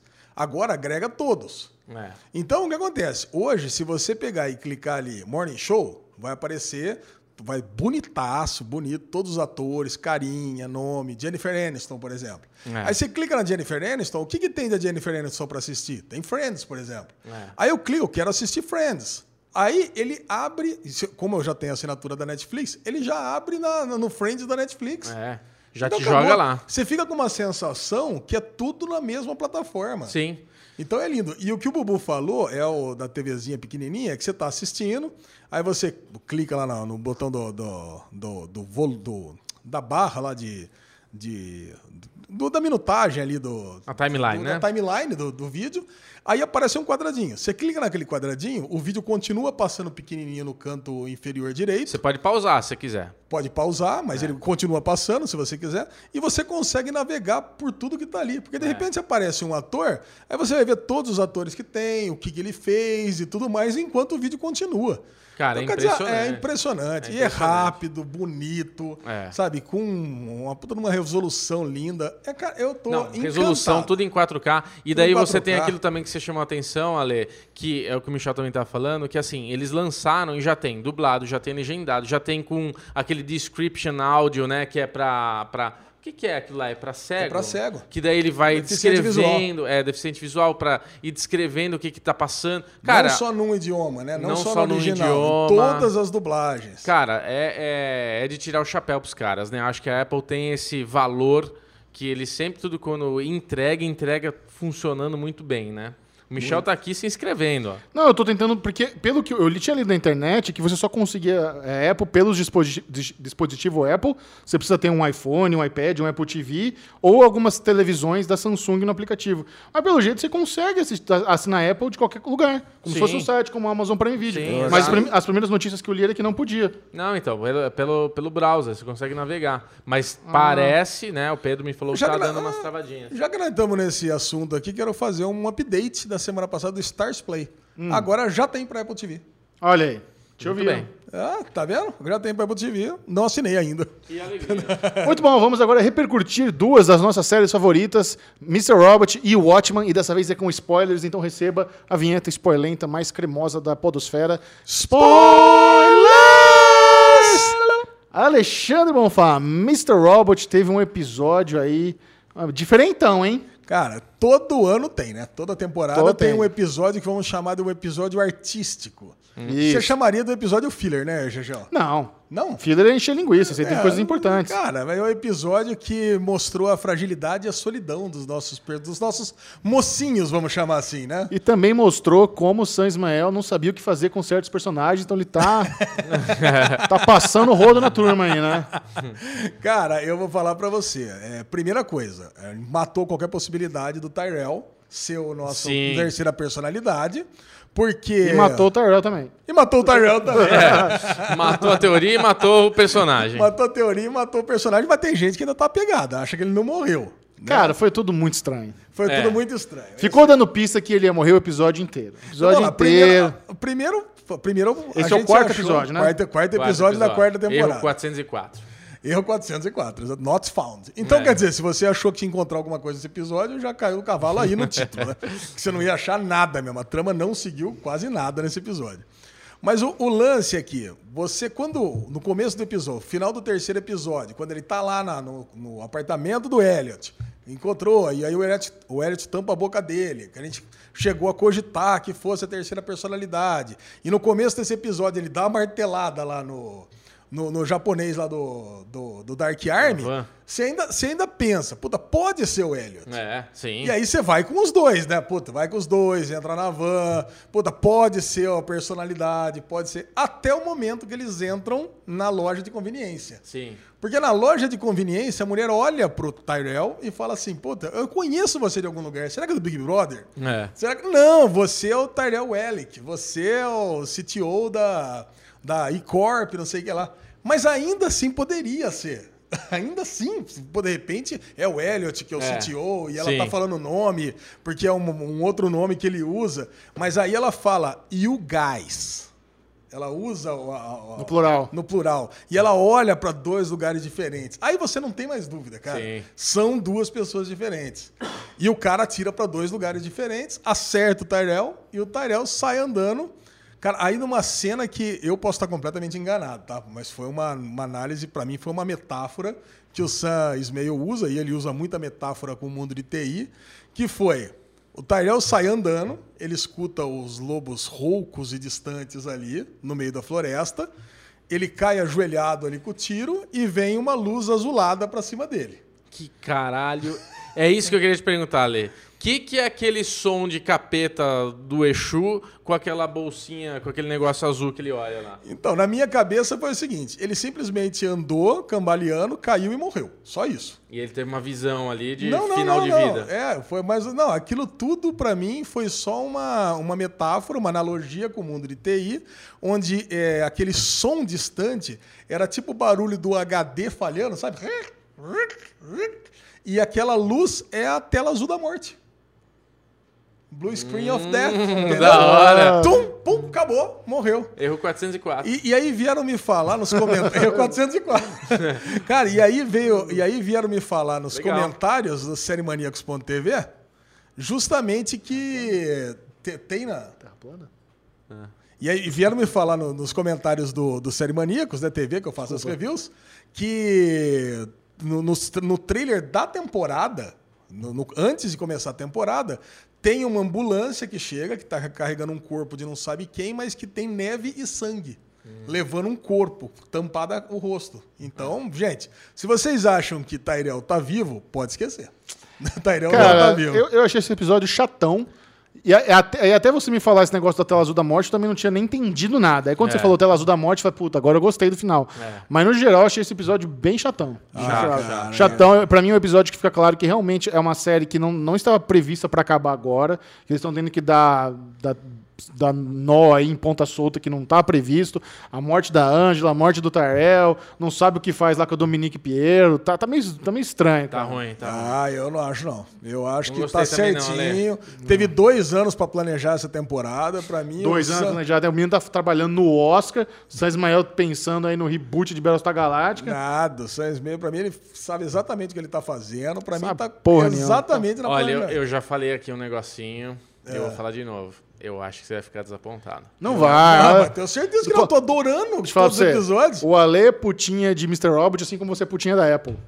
Tá bom, tá bom. Pode ser. Não tem o que fazer. Ele, Ale. se, ele se sente obrigado da nota 4,5 e 5 em todos os episódios. Ele não consegue dar menos que isso. Mas, queria- cara, mas não é que eu não consigo, não tem. Não, você não consegue. Não, caraca. Você, foi você é um muito fanboy. Já aquela, aquela comida já, né? Ô, Ale, Não, mas nesse episódio não teve só isso de bom. As, as cenas também da Darlene com o Tobias, Papai Noel lá, foi muito boa, cara. Ah, Ah, foi, cara, mas foi foi muito desnecessário. boa. Foi, a- ali foi legal, mas foi barrigada, né? Ah, cara. Falou, falou, falou pra não falar nada. Cara, ah, legal. Tá mostrando a solidão dos personagens É, ali, cara. Sei, tão- mas puta, uma hora de vida perdida. Mas é. No fim. Eu não é. acredito que eu tô ouvindo isso. Não, eu achei que foi o pior episódio, assim, da temporada. É, também achei. O, o seu funcionário acredita na Terra plana ali? É isso pô? que eu ia falar, porra é Alexandre. A gente contratou aqui o Bruno agora, que tá, tá aqui trabalhando, e ele, ele. Nós temos um terraplanista na, na Children Films agora. Depois eu conto a história pra vocês do Bruno. Ele nem tá ouvindo, ele tá lá focado na Terra plana. Vai lá, Michel. Cara, mas vamos lá. O, o próximo episódio de Mr. Hobbit vai ser foda porque vai ser a reunião do, E o que, do que é o Deus erro? Group. Qual que é o erro 405? 405 não sei de cabeça, mas é um erro que é muito incomum. Porque tá óbvio que vai ser assim, né? É, até o até final. o 404 é muito comum, 405 não é. É, então, mas tá óbvio que vai ser os erros até o final. Com Procura certeza. aí. Com certeza. Eu gosto de 5. Método não permitido. Hum, e aí? Sintomas. Quando você tenta abrir um web do front page estendido no front page 2000, a seguinte mensagem ocorre. Servidor web... né? Tá, deixa pra lá. Mét- Método não permitido, é isso. Método não permitido. Então eles vão fazer alguma coisa que não é permitida. Bom, e, o, e o Watchman aí voltou para o seu terceiro episódio. Esse também que pode ser considerado um episódio onde dá uma freada na, na trama em si, né? Você tem ali a suposta grande revelação que o milionário lá da mansão era o, era o Andrew Veidt, o É. Ozymandias.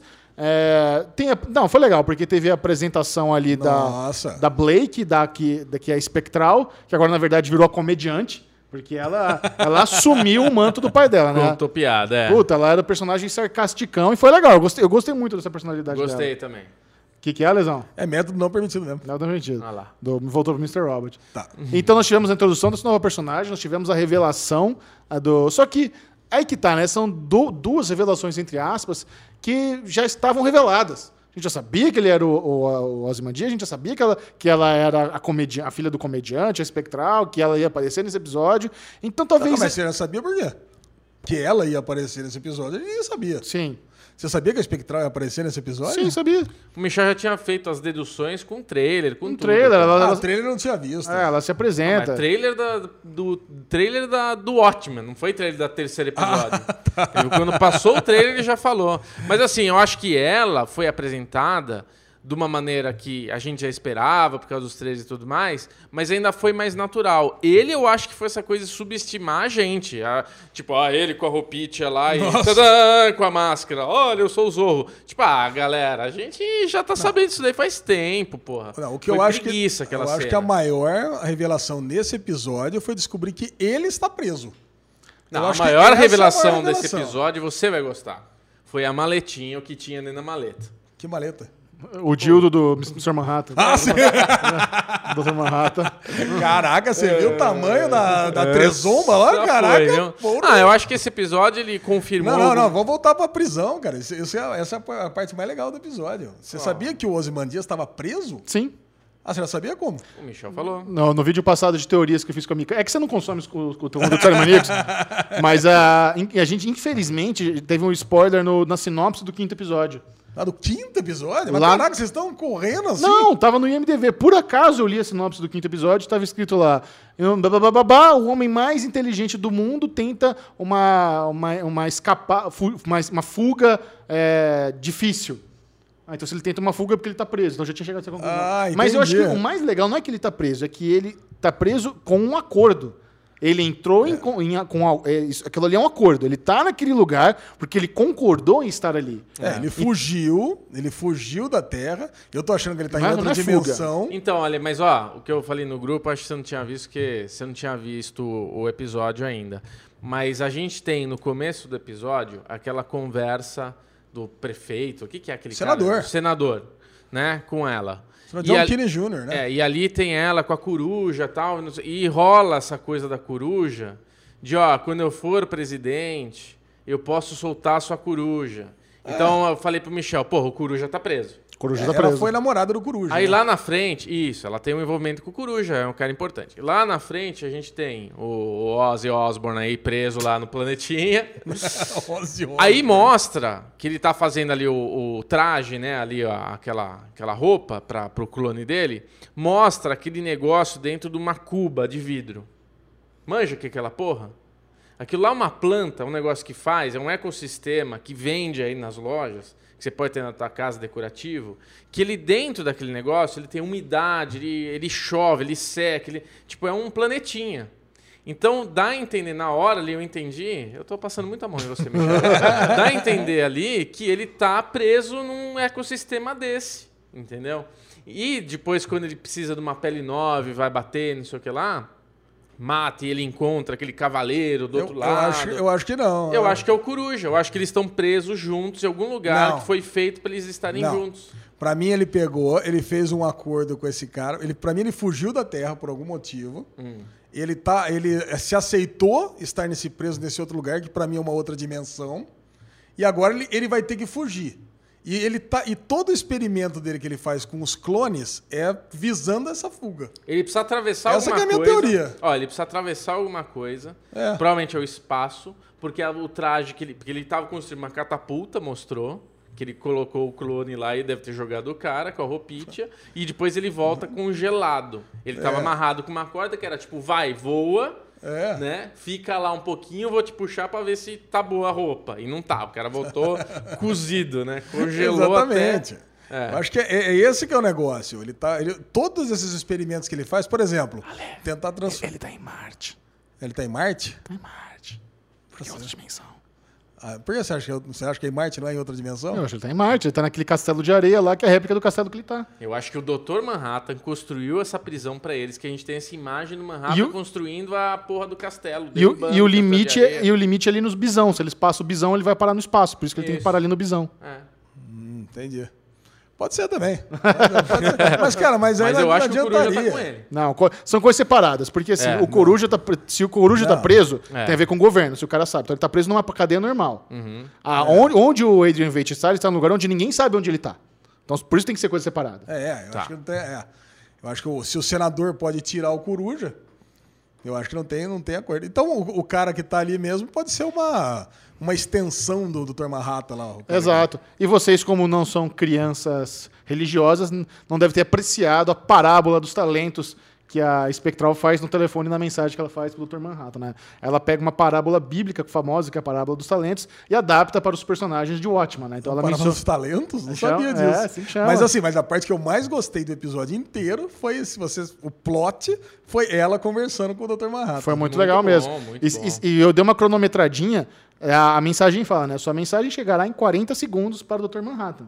Que na verdade aquilo ali é meio que se fosse uma brincadeira se você quiser falar com o Papai Noel. Uhum. Não, não, não é uma. é um- tem, tem várias daquelas cabines ali no universo de Watchman e as pessoas ficam mandando mensagem para o Dr. Manhattan como se ele fosse uma entidade que está ali cuidando deles. Mas a gente sabe nos quadrinhos que ele caga para a humanidade. Ele só se Uhum. importa ali com a, com, a, com a Lori e com mais ninguém. O tempo que demora do que ela desliga a mensagem pro carro cair são 40 segundos. É mesmo? É. E aquele carro é o carro da da Ângela, né? Então, aí inclusive. Você Não, viu, era né? uma caminhonete, não é? É, mas Não, é- o carro dela. É o carro do carro que. é o mesmo Eu achei que era uma carro, um caminhonete o carro É o carro que levou o Isso, Will. o- É o carro que é. levou o Will embora. E agora? Quem O- que levou lembra, o Will? lembra que o Will fala que ele tem amigos em high places? É. Nossa, é o Dr. Manhattan. Então o Dr. Manhattan levou o Will embora. Eu acho que não, acho que ele não estaria interferindo, assim. Não, não soa como algo que o Dr. Manhattan fala, vou fazer um plano, ficar interferindo um pouquinho aqui, um pouquinho ali. O Dr. Manhattan consegue viajar no tempo? Ele consegue, não é que ele consegue viajar no tempo, mas ele consegue ter noção de tempo. Então, para ele, as- as coisas acontecem simultaneamente. Tanto que ela, na parábola dela, ele fala, né? Eu sei que eu vou pro inferno porque eu já tô lá. Então, mas é uma coisa que eu falei pra você, que aque- o Will, quando é criança, ele tem aquele recado, cuide desse menino. Alguém achou, esse herói, esse personagem, achou ele e cuidou dele. E eu falei, se alguém voltou no passado, isso do. Não, não tem isso, não, não tem isso, não, não tem. consegue. Não, não tem isso, não tem essa de voltar no tempo, não. Ele tem, ele tem um negócio onde ele vive simultaneamente no, no passado, no presente e no É, ele, futuro. ele vive em todos os tempos ao mesmo É. tempo. Então ele é pode ter é- cuidado do Will quando Ele está criança. vivendo no passado agora e está vivendo no Isso. futuro e está Mas vivendo ele poderia no ter cuidado do Will. Eu- Não, eu- não é eu isso, ele não interfere em coisa pequena. Não é Eu isso. entendi que aquele carro é como se fosse o tijolo, né? É isso que você entendeu É, também? Sim. É, Ela jogou o tijolo pra cima e caiu, o carro caiu também. Sim, por isso pode que ela ser. riu. É que o lance é o seguinte, a Lori, Bubu, nos quadrinhos, ela era, ela era muito submissa a tudo. A relação dela com o Coruja não, foi, não era uma relação boa. E a relação dela com o Dr. Marrato, então, nem se diga, né? Ela Dr. tinha 16 Manhattan- anos. É, então, caralho, cara. Sabe? E e aí você viu o tamanho da, da Tresoma. o Dr. Manhattan ele andava nu né, eu o tempo ligado, inteiro. né? Então, caraca, cara. Viu o filme? E outras, a zoeira clássica com o Batman, aquele mascarado Nossa, que é preso, né? muita zoeira. O cara com a voz e era um milionário. É, É, cara. zo- zoeira clássica com o Batman. Zoeira mesmo. Ah, eu gostei muito desse episódio. Também, Foi muito também bom, gostei. muito também bom gostei. esse episódio.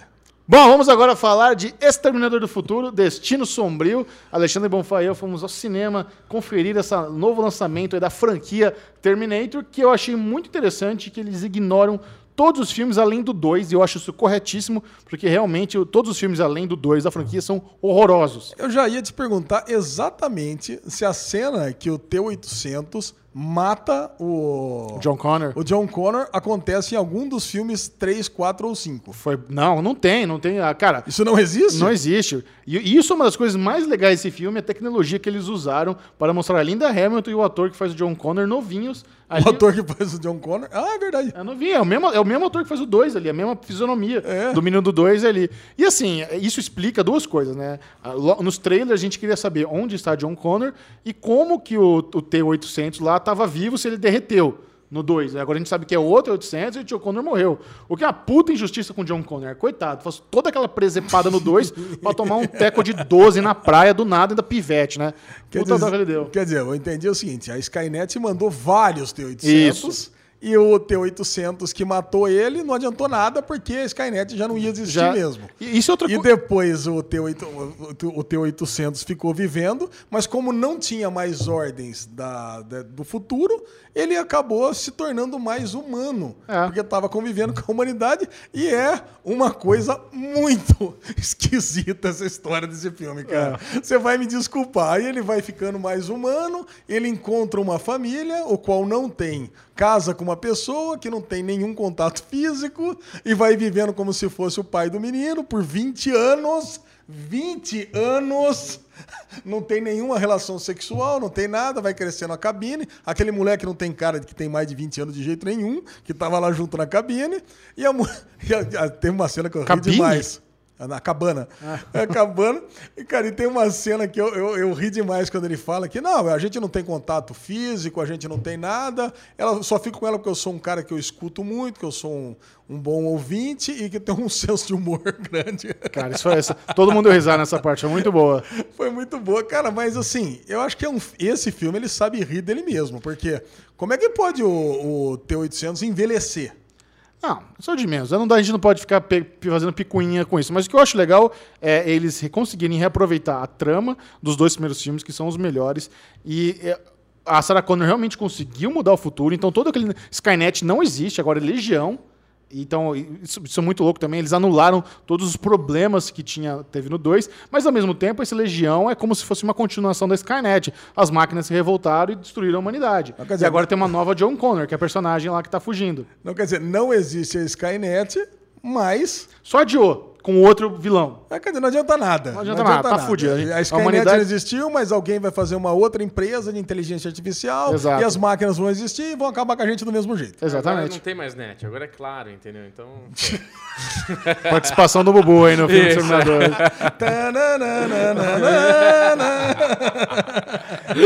E você- gostou da sua mocinha do Hatch and Catfire lá? And Catfire? Aí eu vou falar pra você, não, não tinha nem 10 minutos de filme, aí aparece a Mackenzie Davis, que eu adoro, que eu amo.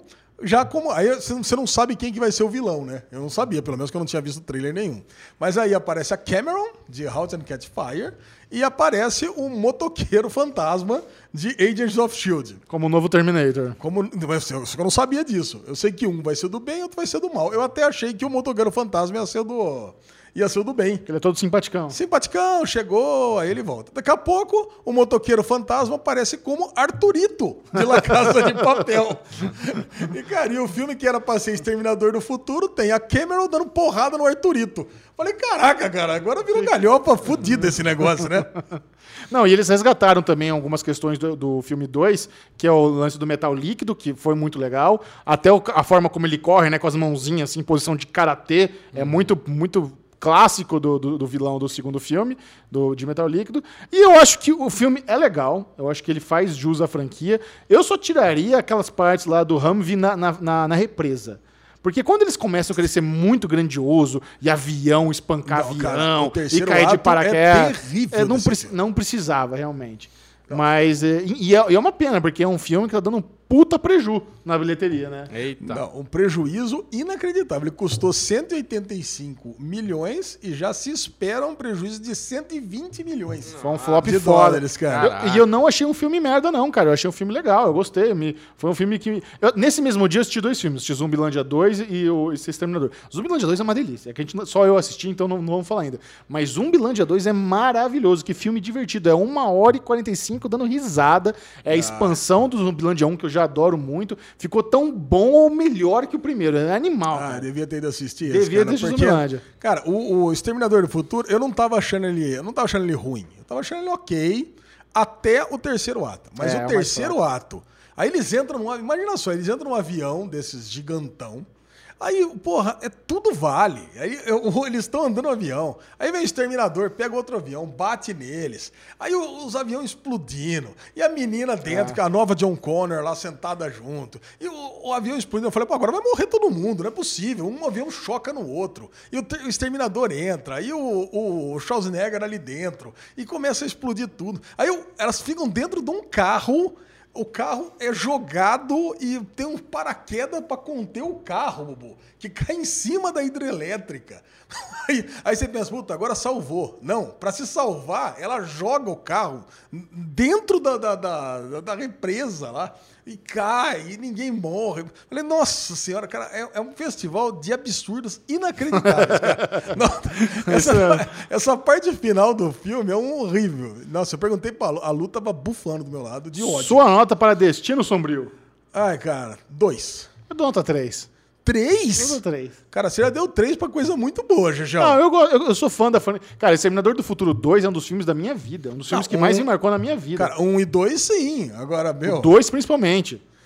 Cara, não, puta, ué. Dois. Comenta aí, o que, que você achou do Exterminador do Futuro? Destino Sombrio, você tem plano de ver quando sair nos streams? Da, você caga? Sim, sim. Streams eu vou ver. É, mas, você, mas você gosta, mais ou menos? Gosto, gosto bastante. Do 1 e 2 adoro. O Bom, resto. o Derivado Cast está quase chegando ao fim, mas antes, Alexandre Bonfá tem um update do Derivado Lê, o pior clube do livro da internet. Ele, como um bom menino aí que gosta de assinar todos os serviços no cartão de crédito dele, ele assinou aqui agora o Bucks Club Bucks Club, olha aí, Chechel. Eu assinei porque eu sou muito fã de um cara, de Cocada. que é o Sidney Guzman. Certo. Olha aqui, ó. Pra vocês que não conhecem, Sidney Guzman é dono do site é, Universo HQ e é dono do podcast Confins do Universo. Isso aí, va- aqui. vale dizer que isso não é jabá, isso é o Ale é fã, ele fez por conta própria, assinou e é o Tô box. pagando aqui, custa a bagatela de 82 reais por mês. Como funciona? Você pega, assina esse Bucks Club e recebe um quadrinho aleatório por mês. E custa um quadrinho 89 reais? É, acho que é. 82. Acho que é. acho que é. Não faz a sentido, nota. isso é muito caro. Não, não, não. Um quadrinho 89 reais? É, mas não é só um quadrinho. Ganha um quadrinho. Olha, ganha aqui um, um encarte especial falando do quadrinho. Tá vendo? Ok, então beleza. Aqui Olha vale 30, aqui. 30 centavos, vai somando aí. Aqui, Ganha um, um card. É o Neil Gaiman, não Ah, é? New Game, mano. Ah, Olha aí. então, um postal do Neil Gaiman eu dou um real, Ganha um, um- um- marca páginas 25 centavos. E um quadrinho. Puta, ficou no prejuízo. Ah, mas não é um quadrinho, é um livro. É um, é um quadrinho. É um quadrinho. Olha Tem aqui. certeza que é quadrinho? É um quadrinho. Olha aqui o que, que viemos aqui nesse meio ano aqui. O melhor que podíamos fazer, mas ele é. Mas ele é. é, surpresa. Olha aqui. Surpresa. Ó, vamos cheirar aqui. Surpresa esse valor aí, caralho. Su- Acho que é 80, não tenho certeza. O negócio custa 30, né? É. Ele assinou 5 vezes. É, não deve, não deve ser 80, deve ser R$ 39,90. Onde você vai ver isso, Ale? Pega o seu aplicativo do Nubank aí, cadê? Tá, tá, tá embaixo aqui, ó. Vamos ver. Tá embaixo aqui, ó. Ó. Vamos ver aqui a nota É, fiscal. só escrever aqui, ó. Aqui, ó. O melhor, chegou o melhor que podíamos fazer. 82 e 18. É, um livro para despe- despedaçar seu coração depois de curá-lo. Olha aí, muito bom. Muito bom. Vai cancelar mês que vem? Não, imagina. O mês passado veio. Era você que, não era você que eu estava esperando, que eu adoro. Mas, cara, não faz sentido algum, velho. Quanto custa esse livro, se eu for comprar ele? É exclusivo? Tem que ser exclusivo, tem que ser alguma coisa assim. Porque não faz sentido se custar 89 reais. Depois eu vou, depois, depois procurarei. Eu acho que é o semestre 89. É, tem certeza que não é o- exato, é trimestre, é por mês mesmo? depois, eu- olha só, eu achando que tava super bom. Coitado, já querem- o Alex dá moral pro cara que ele gosta, cagou no produto do cara. Beleza. Não posso nem falar pro cara que eu tô, anu- eu tô anunciando o negócio Puta, dele. Alexandre Bonfá, leve-nos para casa. Vamos encerrar o Derivado Cast com um bloco Ninguém Se Importa. Vamos lá, esse aqui vai pro Bubu, que passou lá uma vida perdida lá em Los Angeles durante muito tempo. Aqui... Restaurante alemão serve bolo de maconha em funeral. Olha aí, Bubu. Eita, nós todo mundo na zoeira. Viúva e outros 12 passam mal após consumirem doze- doce à base de cannabis depois de enterro em Rostock. Assado de filha de 18 anos, uma funcionária local, o bolo foi acidentalmente servido aos presentes. Você já pensou, você tá lá num funeral, com seu ente querido, de repente começa a servir um bolo de maconha e a galera fica toda doida. Mas não entendi porque passou mal também, não é pra tanto, né? Dizem que é muito forte, mas, eu- mas a minha pergunta, você já experimentou alguma coisa de comestível? Já Não tem gosto? Tem. Não, Então, você como é que você come uma esse hora. então? É, então. Inclusive, tem, uma, tem um, um negócio muito interessante uma vez aconteceu. Eu tava numa festa do, do, do bro Paulão, brother meu. O, o, Ale, o Ale é pior que cantor de rap. Ele tem um entourage inacreditável, velho. Puta tava- que pariu. Eu cheguei na festa de 40 anos desse amigo meu, aí ele pegou e deu um brigadeiro. Eu falei, pô, toma uma cerveja, cara, que brigadeiro. Não, eu falei, não, toma aí, come aí que é bom. Comi, pô, e é muito bom, dá realmente um- uma sensação interessante. Comeu um brigadonho. Um brigadonha. E aí, cara, eu fui lá, coisa e tal, a festa foi passando, né? Aquela loucura toda. E aí eu tava com um cara que ele tinha um exame pra PM no dia seguinte. Então ele não tava nem bebendo. Tinha conhecido, conhecia, conhecia aquele dia na festa. menino. E aí, aí o Paulão passou, na- passou do meu lado naquela hora e ele deu um brigadeiro pra mim. E aí o cara falou, porra, eu quero também. E o cara, o cara é taço ali, né? Eu falei assim, não, melhor não, não, não dá um pra mim. Eu falei, pega, né? Sei lá, você É quer. muito cuzão. Aí o cara, ele abriu. Aí ele deu uma mordidinha assim, cara, mas ele falou: Nossa, isso aqui tá com um cheiro de maconha aqui. Eu falei. Ele falou, cara, tem maconha isso aqui? Eu falei, tem. Ele falou, não, cara, eu tenho prova da PM amanhã. Eu falei, puta, é bom que você não faça nenhum exame. E alguém passa mal? Olha o Bubu lá tentando ver o preço do negócio. É, não vai dar o serviço certo, né? Eu vou dar o. Não, eu vou só falar que estão te enganando ali, porque o preço médio aqui é 50 reais. Ó, tudo 50, 60, que depende do mês. Tem um valor. Tem um mês aqui que tá 72. Olha só, o negócio é tão esquisito que cada mês. é- Ó, tá R$ 72,90 aqui o, o Sidney Guzmão, em outubro. Ah, entendi. Clica aí, vê qual Ele é mais caro, inclusive. Mas é isso. Clica em onde tá escrito comprar, né, Bubu? Comprar. Isso, garoto. Boa. E E aí, tem. adicionar Bubu, mas o pessoal, ninguém morreu, não, viu? Passa todo mundo bem, Que pode bom. ficar tranquilo. Tá uma lara da porra, mas tá todo mundo de boa, né? Tá tudo tranquilo.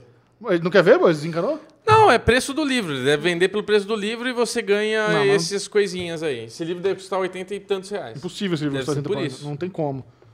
Bruno Clemente, compartilhe com a turma em suas redes sociais. Vamos lá, redes sociais, Beclemente22 no Twitter, Beclemente22 no Instagram. E você, Alexandre Bonfá? Ale Bonfá Cardoso no Twitter, Derivado Cast no Twitter e Ale Bonfá no Instagram. Siga o Série Maníacos no Twitter, arroba Série Maníacos, e principalmente no Instagram, no arroba Série Maníacos TV. Lá você acompanha os bastidores desse podcast maravilhoso, nos stories, sempre estamos lá. É o Série Maníacos TV no Instagram, tá bom? Ai, que fofo. Um beijo para Vai lá. todos. Esse foi o Derivado Cast. Adeus. Adiós! Agora virou moda, mais de duas horas, toda semana.